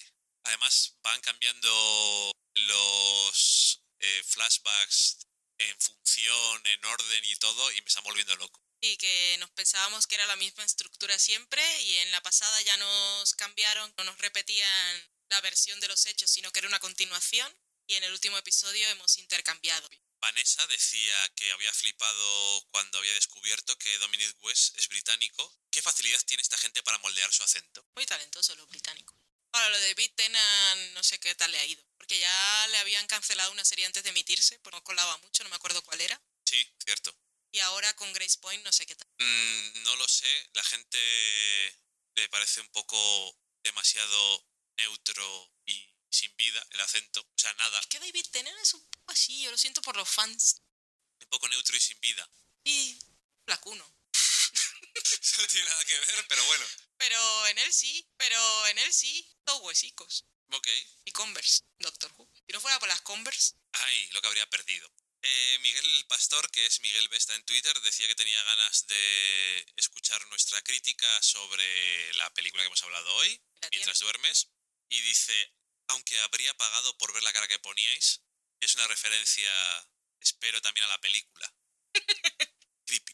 Jesús Herrera decía que el cabreo de irme a trabajar a las 3 de la madrugada es menor si camino al trabajo escuchándonos. Nosotros. qué bonito es Jesús. Sí, un saludo. Luego tenemos a Adrián CG, que es uno de los que ha empezado a escucharnos hace poco, es de México, y nos decía varias cosas. Hola, escuché los últimos dos episodios juntos, ya te, le, le- le ha gustado, me alegro, muchas gracias. No te creas que mucha gente puede escuchar dos episodios seguidos. Solo he visto el piloto de, de The Affair y puede que siga viéndola. A Dominic West lo recuerdo de John Carter, ahí te quedas. ¿Qué es John Carter? Es una película que sacó Disney y el protagonista era el hombre este de pelete largo de Friday Night Lights que solamente ha hecho películas fracasadas. Yo no vi Friday Night Light. E hizo también la película esa de La de El López, juego ¿no? de mesa. El y en Lobezno salía como Gambito. Vale, entonces ya sé quién es. ¿Tyler algo? No me acuerdo. Y decía también, en otro podcast hablábamos de un documental sobre Jodorowsky y Dune, y en algún lado había leído que Una princesa de Marte podría ser la película que más tiempo necesitó para llevarse al cine. Y también dice que The Affair solamente la por Ruth, por Ruth Wilson, que tiene algo, pero le resultó una grata sorpresa, y que no había visto Gone Girl, aunque terminará viéndola en algún momento, pero que tiene algo con Fincher, que después de Seven no le había encantado nada de lo que había hecho y que le pasaba lo mismo con Tarantino y Reservoir Dogs. Cual es que se ha quedado muy al comienzo, casi con óperas primas casi. Son gente de One Hit Wonder para él. Ajá. También nos dejó una canción por el Día de los Muertos, que se celebraba en México, el Ujú. Día de Todos los Santos aquí. Que por cierto, fotos que vi de novias de amigos tuyos, que también son amigas mías, pero bueno, da igual. Que las vi por ti. Había gente como muy vestida de Halloween, rollo mexicano. Sí. De Día de los Muertos más que de Halloween. En cualquier caso, lo mismo me da. Pero en ese caso era bastante efectivo, era Sí, sí. bastante creepy. Daniel Roca decía, empieza la cocina de, del sofá a la cocina y yo en la cocina, casualidad, no creo. Verduras al horno y filetes de solomillo. Voto, por supuesto. Así Ya. es como se hacen las cosas. Así, así sí. Decía que matizaba sus palabras sobre todo el tema de The Good Wife y decía que prefería a Alicia en su situación del principio de la temporada que en la que tiene ahora. Aunque seguro que los Kings lo hacen perfecto. Lo hacen bien. Pero es que nos están contando otra cosa y es bastante interesante. Llevan mucho mejor el tema de la imagen pública que con Girl. Que Good Wife hace las cosas siempre bien. Yo lo dejo ahí. Dice también que Coherence le había gustado mucho, que igualmente el final no le satisfizo del todo, pero que en general muy bien. Y que por qué Crepúsculo es una saga y Only Lovers Left Alive una película sola, injusticia cósmica. Total. Decir que el acrónimo de Only Lovers Left Alive es bastante poco afortunado en Es castellano. horrible. Olla. Pero bueno, nos entendemos. Nos gustó mucho Olla. Eh, Rubén, que es Urzone, decía que esto sobre la receta que diste de los fideos con arroz, decía, dos tipos de hidrato de carbono diferentes en la misma comida igual a proteína. Sustituye a la carne, arroz más fideos, plato nutritivo. Estamos aquí un poco ciencia Nolan. Eh, Jesús Herrera decía que había visto Coherence durante la fiesta del cine y le había gustado mucho, que también vio otras tres joyas que eran Magical Girl, Relatos Salvajes y Dos Días, Una Noche. Decir que también vio un montón de mierdas de películas. que, que- que no vaya de sobrado. Vio, mu- vio muchas películas. Yo Torrente y Drácula, no sé qué. Que sea Drácula, ahora. El que haya. la leyenda del origen, algo, la nueva película de Denzel Washington. Soy Denzel Washington. Sale Denzel, Voy a matar a gente. sale Denzel Washington En otra película, sí. de Drácula. No, no, en otra película. Ah, no sé de qué estoy hablando. la nueva película de Denzel Washington, aparte de la de Drácula. Es una película en la que dice, solo soy una persona normal, pero creo que voy a matar a gente. Puedes continuar porque ¿No no, tengo ni visto? idea de lo que estás hablando. Ok. Y decía que eran esas películas de lo mejor que había visto este año. En Magical Girl vimos el tráiler otro día y es una película un poco extraña. Tengo muchas ganas de Tengo ganas de verla. verla. Y decía que en Madrid la semana pasada solo estaba en dos salas y eso que ganó San Sebastián, lo cual le parece lamentable. Sí, es que a Burgos no llegó. Fíjate, es que no- no podemos ni siquiera ver las películas españolas que nos apetecen. Si hubiésemos tenido más tiempo, la habría visto en Madrid, pero no nos da la vida. Y le decía Daniel Roca a, a Rubén, que es Urzone, ¿esa idea tiene base? No la base. Ya veremos. Él dijo que lo iba a confirmar con su hermana, que es nutricionista o algo, pero no volvió. No sé si no quería volver arrastrándose o se lo ha olvidado. Se ha olvidado, normal. Lo cual no me extrañaría. Creo que está bastante ocupado. Estaba de viajes y cosas. Estaba en Las Vegas. Eh, entonces igual se lo olvida. Yo también El muy cabrito, diré. pasaría de vuestro culo. Eh, Katia Guerrero, que es ahora, creo que antes no, pero bueno, Se ha cambiado el nick. la maga Mandala decía, what the fuck con la asociación podcast. O televisión en el puesto 6, peli vista en el 22 y del sofá a la cocina ni aparece. P perdida. P perdida en la humanidad. Bueno, pues muchas gracias Gracias. por comentarlo, que siempre nos gusta. Y a nosotros no nos interesan muchas cosas de los premios. Gusta más estos pedazos de fans que tenemos. La sobremesa. lo que más nos mola. Eh, decía también que era un placer escucharnos y que empezará a dejarnos comentarios para que sientan su fangirlismo. Por favor. También decía, eh, hablando del tema de esta ciencia de dos hidratos de carbono sumados es una proteína, que la regla de la dieta balanceada es no repetir macro y micronutrientes en la misma comida. Es decir, si te sirves arroz con puré de papas, estás doblando el consumo de carbohidratos. Y si bien es energético y por ende nutritivo, no es saludable. Puede ser algo difícil de de entender. Es un poco lo mismo que yo tengo en la cabeza. Pero bueno. Daniel Roca decía, a mí me pareció que en Only Lovers Left Alive no es que se llamasen Adán y Eva, sino que eran Adán y Eva. Una gran idea. Lo que pasa que yo creo que en la película en algún momento, no estoy seguro, dejan ver que ella es mayor que él. Y aquí hay que partir de la idea de que la película abraza la idea de que hubiese una Adán y Eva. Eso ya es otra historia. Sí, pero bueno, bueno, por comentar lo otro. Y lo que decías tú, que dijo Rubén, eh, tengo una prima dietista, cuando vuelva a casa se lo pregunto. Hasta Dios. Adiós. Eh, Adrián decía que su hermana también se llamaba Alma. O mi mami. Ujú. Arroz con coco, me gustaría tener esa receta, Pues en un próximo podcast. lo diremos. Tercero, cojines en la lista. También decía Adrián que cuando vio una peli que escuchó por primera vez cómo pronunciábamos Wi-Fi, o sea, Wi-Fi, y desde entonces dice Wi-Fi. Mola, como dirían ustedes. También es una cosa que decimos aquí en España, lo de mola. Ujú. Ok, Mola mogollón. tronco. Ah, tronco. Es Pasa- que yo lo de tronco no he pasado nunca por ahí. Pero claro, es que has estado, no llevas 20 años aquí. No. Yo llevo 30 y he escuchado todas esas mierdas. Eh, Bailar, Espigona, nos decía que escuchando la parte en la que hablábamos de las estadísticas de agresiones a mujeres en España, que hace poco salió una, Pero que- ¿qué, ¿qué podcast es este? ¿Qué hablas de esas cosas, Daniel? por ciertas cosas. Eh, que una violación cada 8 horas y solo se, tienen en cuenta las que ha habido penetración, lamentable, por otro lado, y nos daba un par de links a noticias Muchas gracias, Paila. para que estuviéramos bien informados. Eh, Daniel Roca decía que qué buena era Transparent, que era una gozada. David Carretero, Lord Randir, que vino con nosotros a ver Interstellar, dice, decía que contáramos con él y efectivamente no falló. María Santoja, que es María barra baja Santoja, que hacía tiempo que no leíamos nada suyo, decía que se estaba poniendo al día con Del Sofá a la cocina y totalmente de acuerdo con nuestra opinión sobre You Are the Worst, que era una agradable sorpresa. O atrasada. María, por cierto, que tiene un podcast que es Fans Fiction. Alexandre V. Vázquez, que es Alexandre acabado en V, decía que en la versión americana de Los Misterios de Laura echa mucho de menos el estilo Cluedo que hace que molase tanto. Cluedo, que era es el juego ese americano que se llama Clue, que es un, un juego de ¿quién fue el mayordomo en la biblioteca con el candelabro? Tienes que adivinar quién Ah, Alfred. era. ¿Así se llamaba? ¿Donde tú lo No, veías? ¿O estás pero- hablando de un mayordomo en general? Sí, para el único mayordomo con nombre para mí es Alfred. Se llama Alfred, ¿no? El de Batman.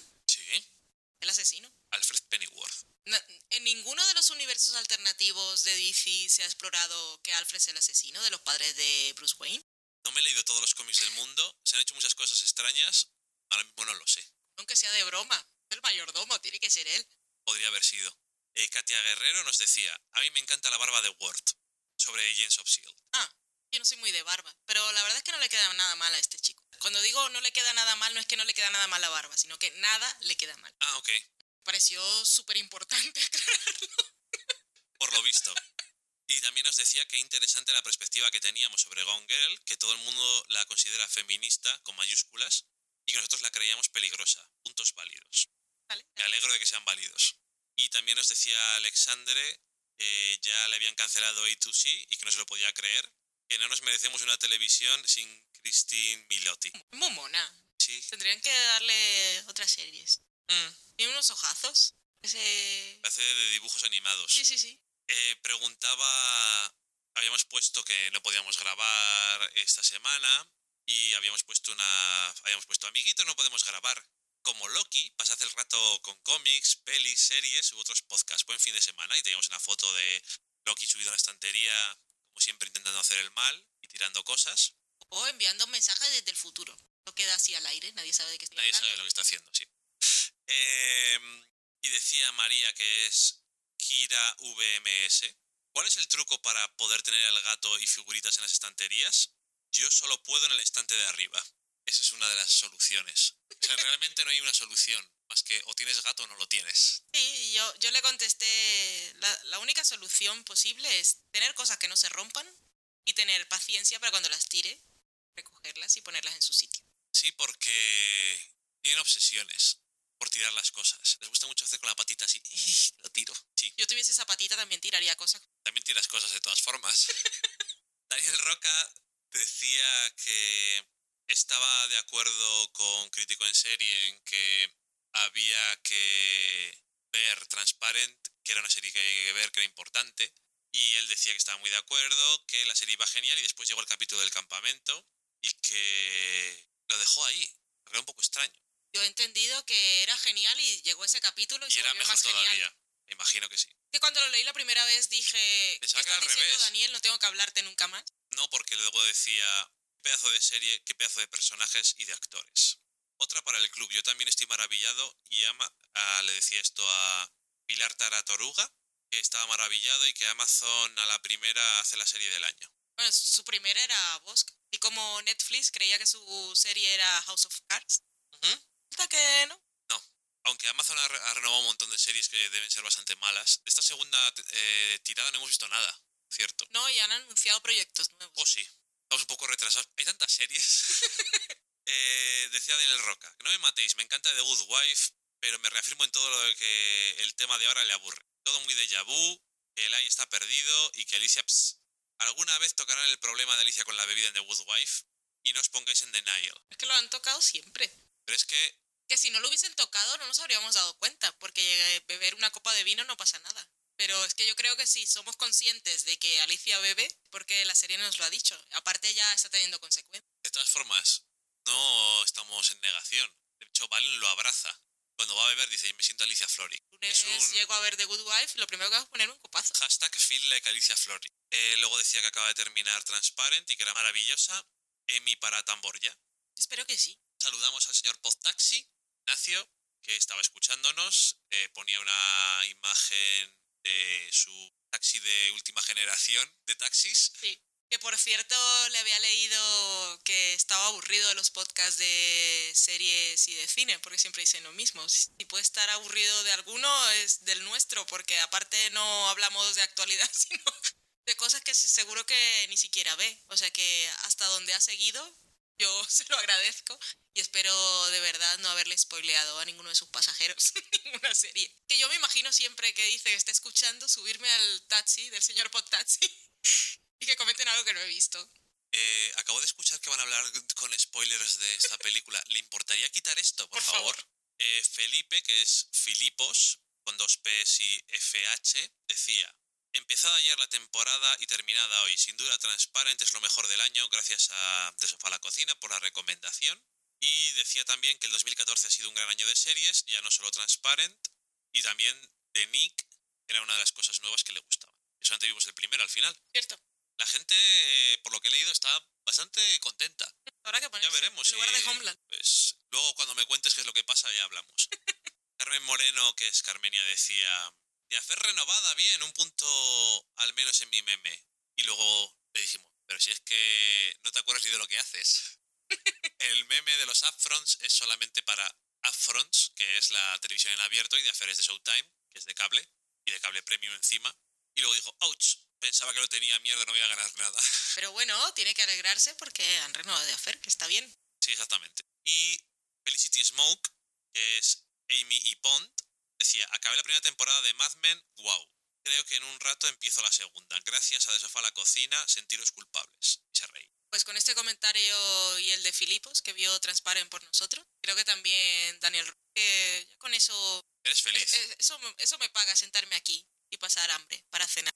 Pues ya hemos acabado con Twitter y ahora pasamos a Facebook, donde nos comentaba Susan Sushisu, que hacía mucho tiempo que no nos decía nada. Hola, ¿qué tal? Estoy un poco desconectado de vosotros, lo siento, y no sé si habéis hablado de esta serie. ¿Qué opináis de The Leftovers? He visto cinco capítulos y no me explican nada, solo me crean más dudas, es lentísima, pero me intriga el porqué del todo. ¿Merece la pena seguir viéndola? Vivo en una dicotomía continua. ¿Qué dramas? Ya dijimos, bueno, por escrito en Facebook, que viera uno más a ver si le gustaba, pero que también le íbamos a contestar aquí. Es decir, sí, llégate al 6, si te gusta el 6, dices, bueno, igual veo más, También son muy pocos, son 10, no te va a costar tanto verla, pero si es tema de respuestas, no veas nada porque como comentamos cuando hablamos del piloto, no es una serie de respuestas. No lo de es. nada. Pero el sexto, ya que ha llegado hasta el quinto, el sexto episodio es el que más le ha gustado a toda la gente, fan y no fan, que ha visto la serie. Así que ese por lo menos tiene que verlo, pero eso sí, los porqués y los cómo, de eso no va. Exactamente. Luego también tenemos un email que es de Sergi que nos decía, hola, buenas Dani y Valen, soy un simple oyente desde hace tiempo de vuestro podcast y quería felicitaros por el gran trabajo que hacéis, me encanta el formato que utilizáis, la complicidad entre ambos. Creo que eso haya- ayuda enormemente a que nos sintamos muy cercanos a vosotros y se agradece muchísimo. Además, se traslada la pasión que le ponéis a cualquier tema que tratáis y sin comprometeros con nada. Genial. Me alegro mucho de todo lo que ha dicho. Que decir que el asunto del email es kiss kiss, bang bang. Ese es el kiss kiss. es el Kiss Kiss y ahora dice, aún así creo que os voy a dar un pequeño palo, de manera completamente subjetiva, obviamente. Si no, no tiene ningún sentido. Y es que no me ha gustado cómo habéis tratado el tema de Gone Girl y el feminismo y la respuesta que le dimos a Daniel Roca, que decía, puedo estar de acuerdo o no con vuestra valoración de la película, incluso podemos discutir sobre la responsabilidad que tiene Fincher sobre este tema en sus obras, quedaría para una larga charla, y lo que no le gustaba era que mediante nuestras declaraciones se daba a entender que las personas que no coincidan con vuestros argumentos es simplemente por falta de sensibilidad que tienen con respecto al tema. Entiendo que cada uno puede dar su opinión y que esta puede ser de naturaleza que crea oportuna, pero me desagrada que se entre en ese nivel de acusación en el que no me siento nada identificado, pero sí señalado, y espero que no tardéis en sacar el próximo programa. Muchas gracias por vuestro trabajo y dedicación, y caricias a Loki. Loki manda ronroneos porque Loki es muy bello. Y eso es un- una gran cosa porque Loki no ronronea. No. Es el único gato del mundo que no ronronea más que cuando se está ahí amamantando. O sea, no le da gusto nada. Ni miedo tampoco. Es un poco como Nolan, no tiene emociones. Eh, bueno, muchas gracias.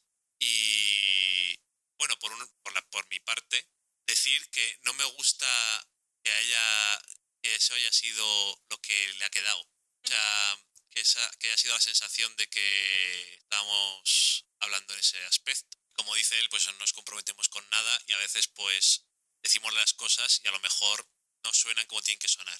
También creo que como el tema, además en el comentario con, a Daniel Roca, Es que creo que ahí está la clave. Era una respuesta a Daniel Roca, que a Daniel no tenemos aún la suerte de conocerlo personalmente, pero ha estado escuchándonos desde el principio y siempre interviene mucho y entonces tenemos como cierta confianza o cierto nivel de conocimiento de unos y de otros de esas cosas que nos permite Twitter y le hablábamos a él directamente con confianza y así lo entendió él, que también nos escribió y nos dijo, vale, me habéis hecho pensar. O sea que no era una, no era una respuesta a la humanidad, que no había entendido lo que habíamos dicho, sino era una respuesta a Daniel. Entonces, obviamente, eh, no es lo mismo cuando hablas así en general que cuando le hablas a alguien en concreto. Aún así, me da un poco de rabia que Porque no, de, de todo lo que habíamos hablado no era precisamente eso lo que queríamos dejar. no me da rabia pues, el, porque luego cuando los estaba montando, que tú dijiste, yo creo que no me repetí mucho o nos repetimos mucho, quedó muy largo y a mí me parecía que había quedado interesante y eso y no me quedó, no me quedé con, con esa idea. Así que, bueno, me disculpo porque quedara ese, ese sabor de boca después del comentario en vez de otra cosa. Porque eso quiere decir que de alguna forma no lo he explicado bien, aunque, como dices tú, tiene la base en la naturaleza del comentario en ese concreto. No sé. Pero eso, que muchas gracias. Y ha sido por esto que se ha atrevido a comentarnos por primera vez. Muchas gracias y que espero que de ahora en adelante siga haciéndolo Sí, pero que, cada vez que lo considero oportuno. que no me, me molesta que lo haya dicho, sino me molesta que haya quedado Exacto. que lo que yo dijera Ujú. llevara esa connotación. Al mismo. contrario, todo lo que diga la gente me parece bien, Sí, si- sí, aunque sí. no estemos de acuerdo, porque siempre me da pie a hablar de cosas. Seguro que con todo lo que hemos dicho sobre Christopher Nolan hoy, pues alguien nos dice alguna cosa. Y espero que también no haya quedado, que haya quedado humorístico. porque, bueno, a veces son cosas serias y a veces son cosas un poco más ligeras. Muchas gracias por el email y además yo creo que bastante bien explicado cuál era la, la idea y ya digo que me da pena eso es que fuera lo que le quedara. Pero bueno, espero que a partir de ahora no nos salgan estas cosas tanto. Y luego tenemos un comentario muy corto de Evox, que es de LBZ, que decía, mesa redonda de Gone Girl ya. muy apropiado. Y con eso hemos terminado ya los mensajes. Y con eso hemos terminado la sobremesa y con la sobremesa se acaba el podcast. Pues estupendo. Pues eso, pues nada más. Un saludo a todos. Pasad muy bien la semana. Esperamos volver ya a la rutina de grabar semanalmente, que la semana que viene en principio no habrá ningún inconveniente. Así que pasadlo muy bien. Los que estamos por el hemisferio norte, pues abrigaos bien. Y los que están en el sur, pues cosas del verano, pues no os abriguéis que pasa calor. Y los que están en Barranquilla, no hagáis nada diferente. No. Seguid con lo mismo. Adiós. Adiós.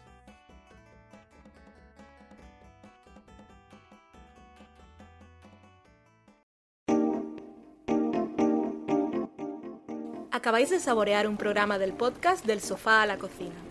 Para prepararlo hemos usado los siguientes ingredientes. Un Dani, una Valen, un Nico y una licencia Creative Commons, reconocimiento no comercial compartir igual. Cuando tenemos los ingredientes, los picamos muy finos, los dejamos pochando en una sartén y cuando estén caramelizados, los mezclamos con la licencia Creative Commons, que cuidado, no admite uso comercial de la obra original ni derivadas, que se tienen que distribuir con la misma licencia que la original, siempre citando a los creadores. Después de 10 minutos, condimentamos la mezcla con iTunes, iBooks, Twitter y un poco de Facebook. Si no encontráis las adecuadas en el mercado, buscad el nombre del blog. A continuación, introducimos en el horno y, después de 30 minutos, lo servimos aderezado con música distribuida con licencia Creative Commons a través de Jamendo. Al final del post correspondiente vienen especificadas concretamente. Si tenéis alguna duda con respecto a la receta o a cualquier otra cosa, podéis preguntarnos a través del correo electrónico del sofá a la cocina @gmail.com. Buen apetito.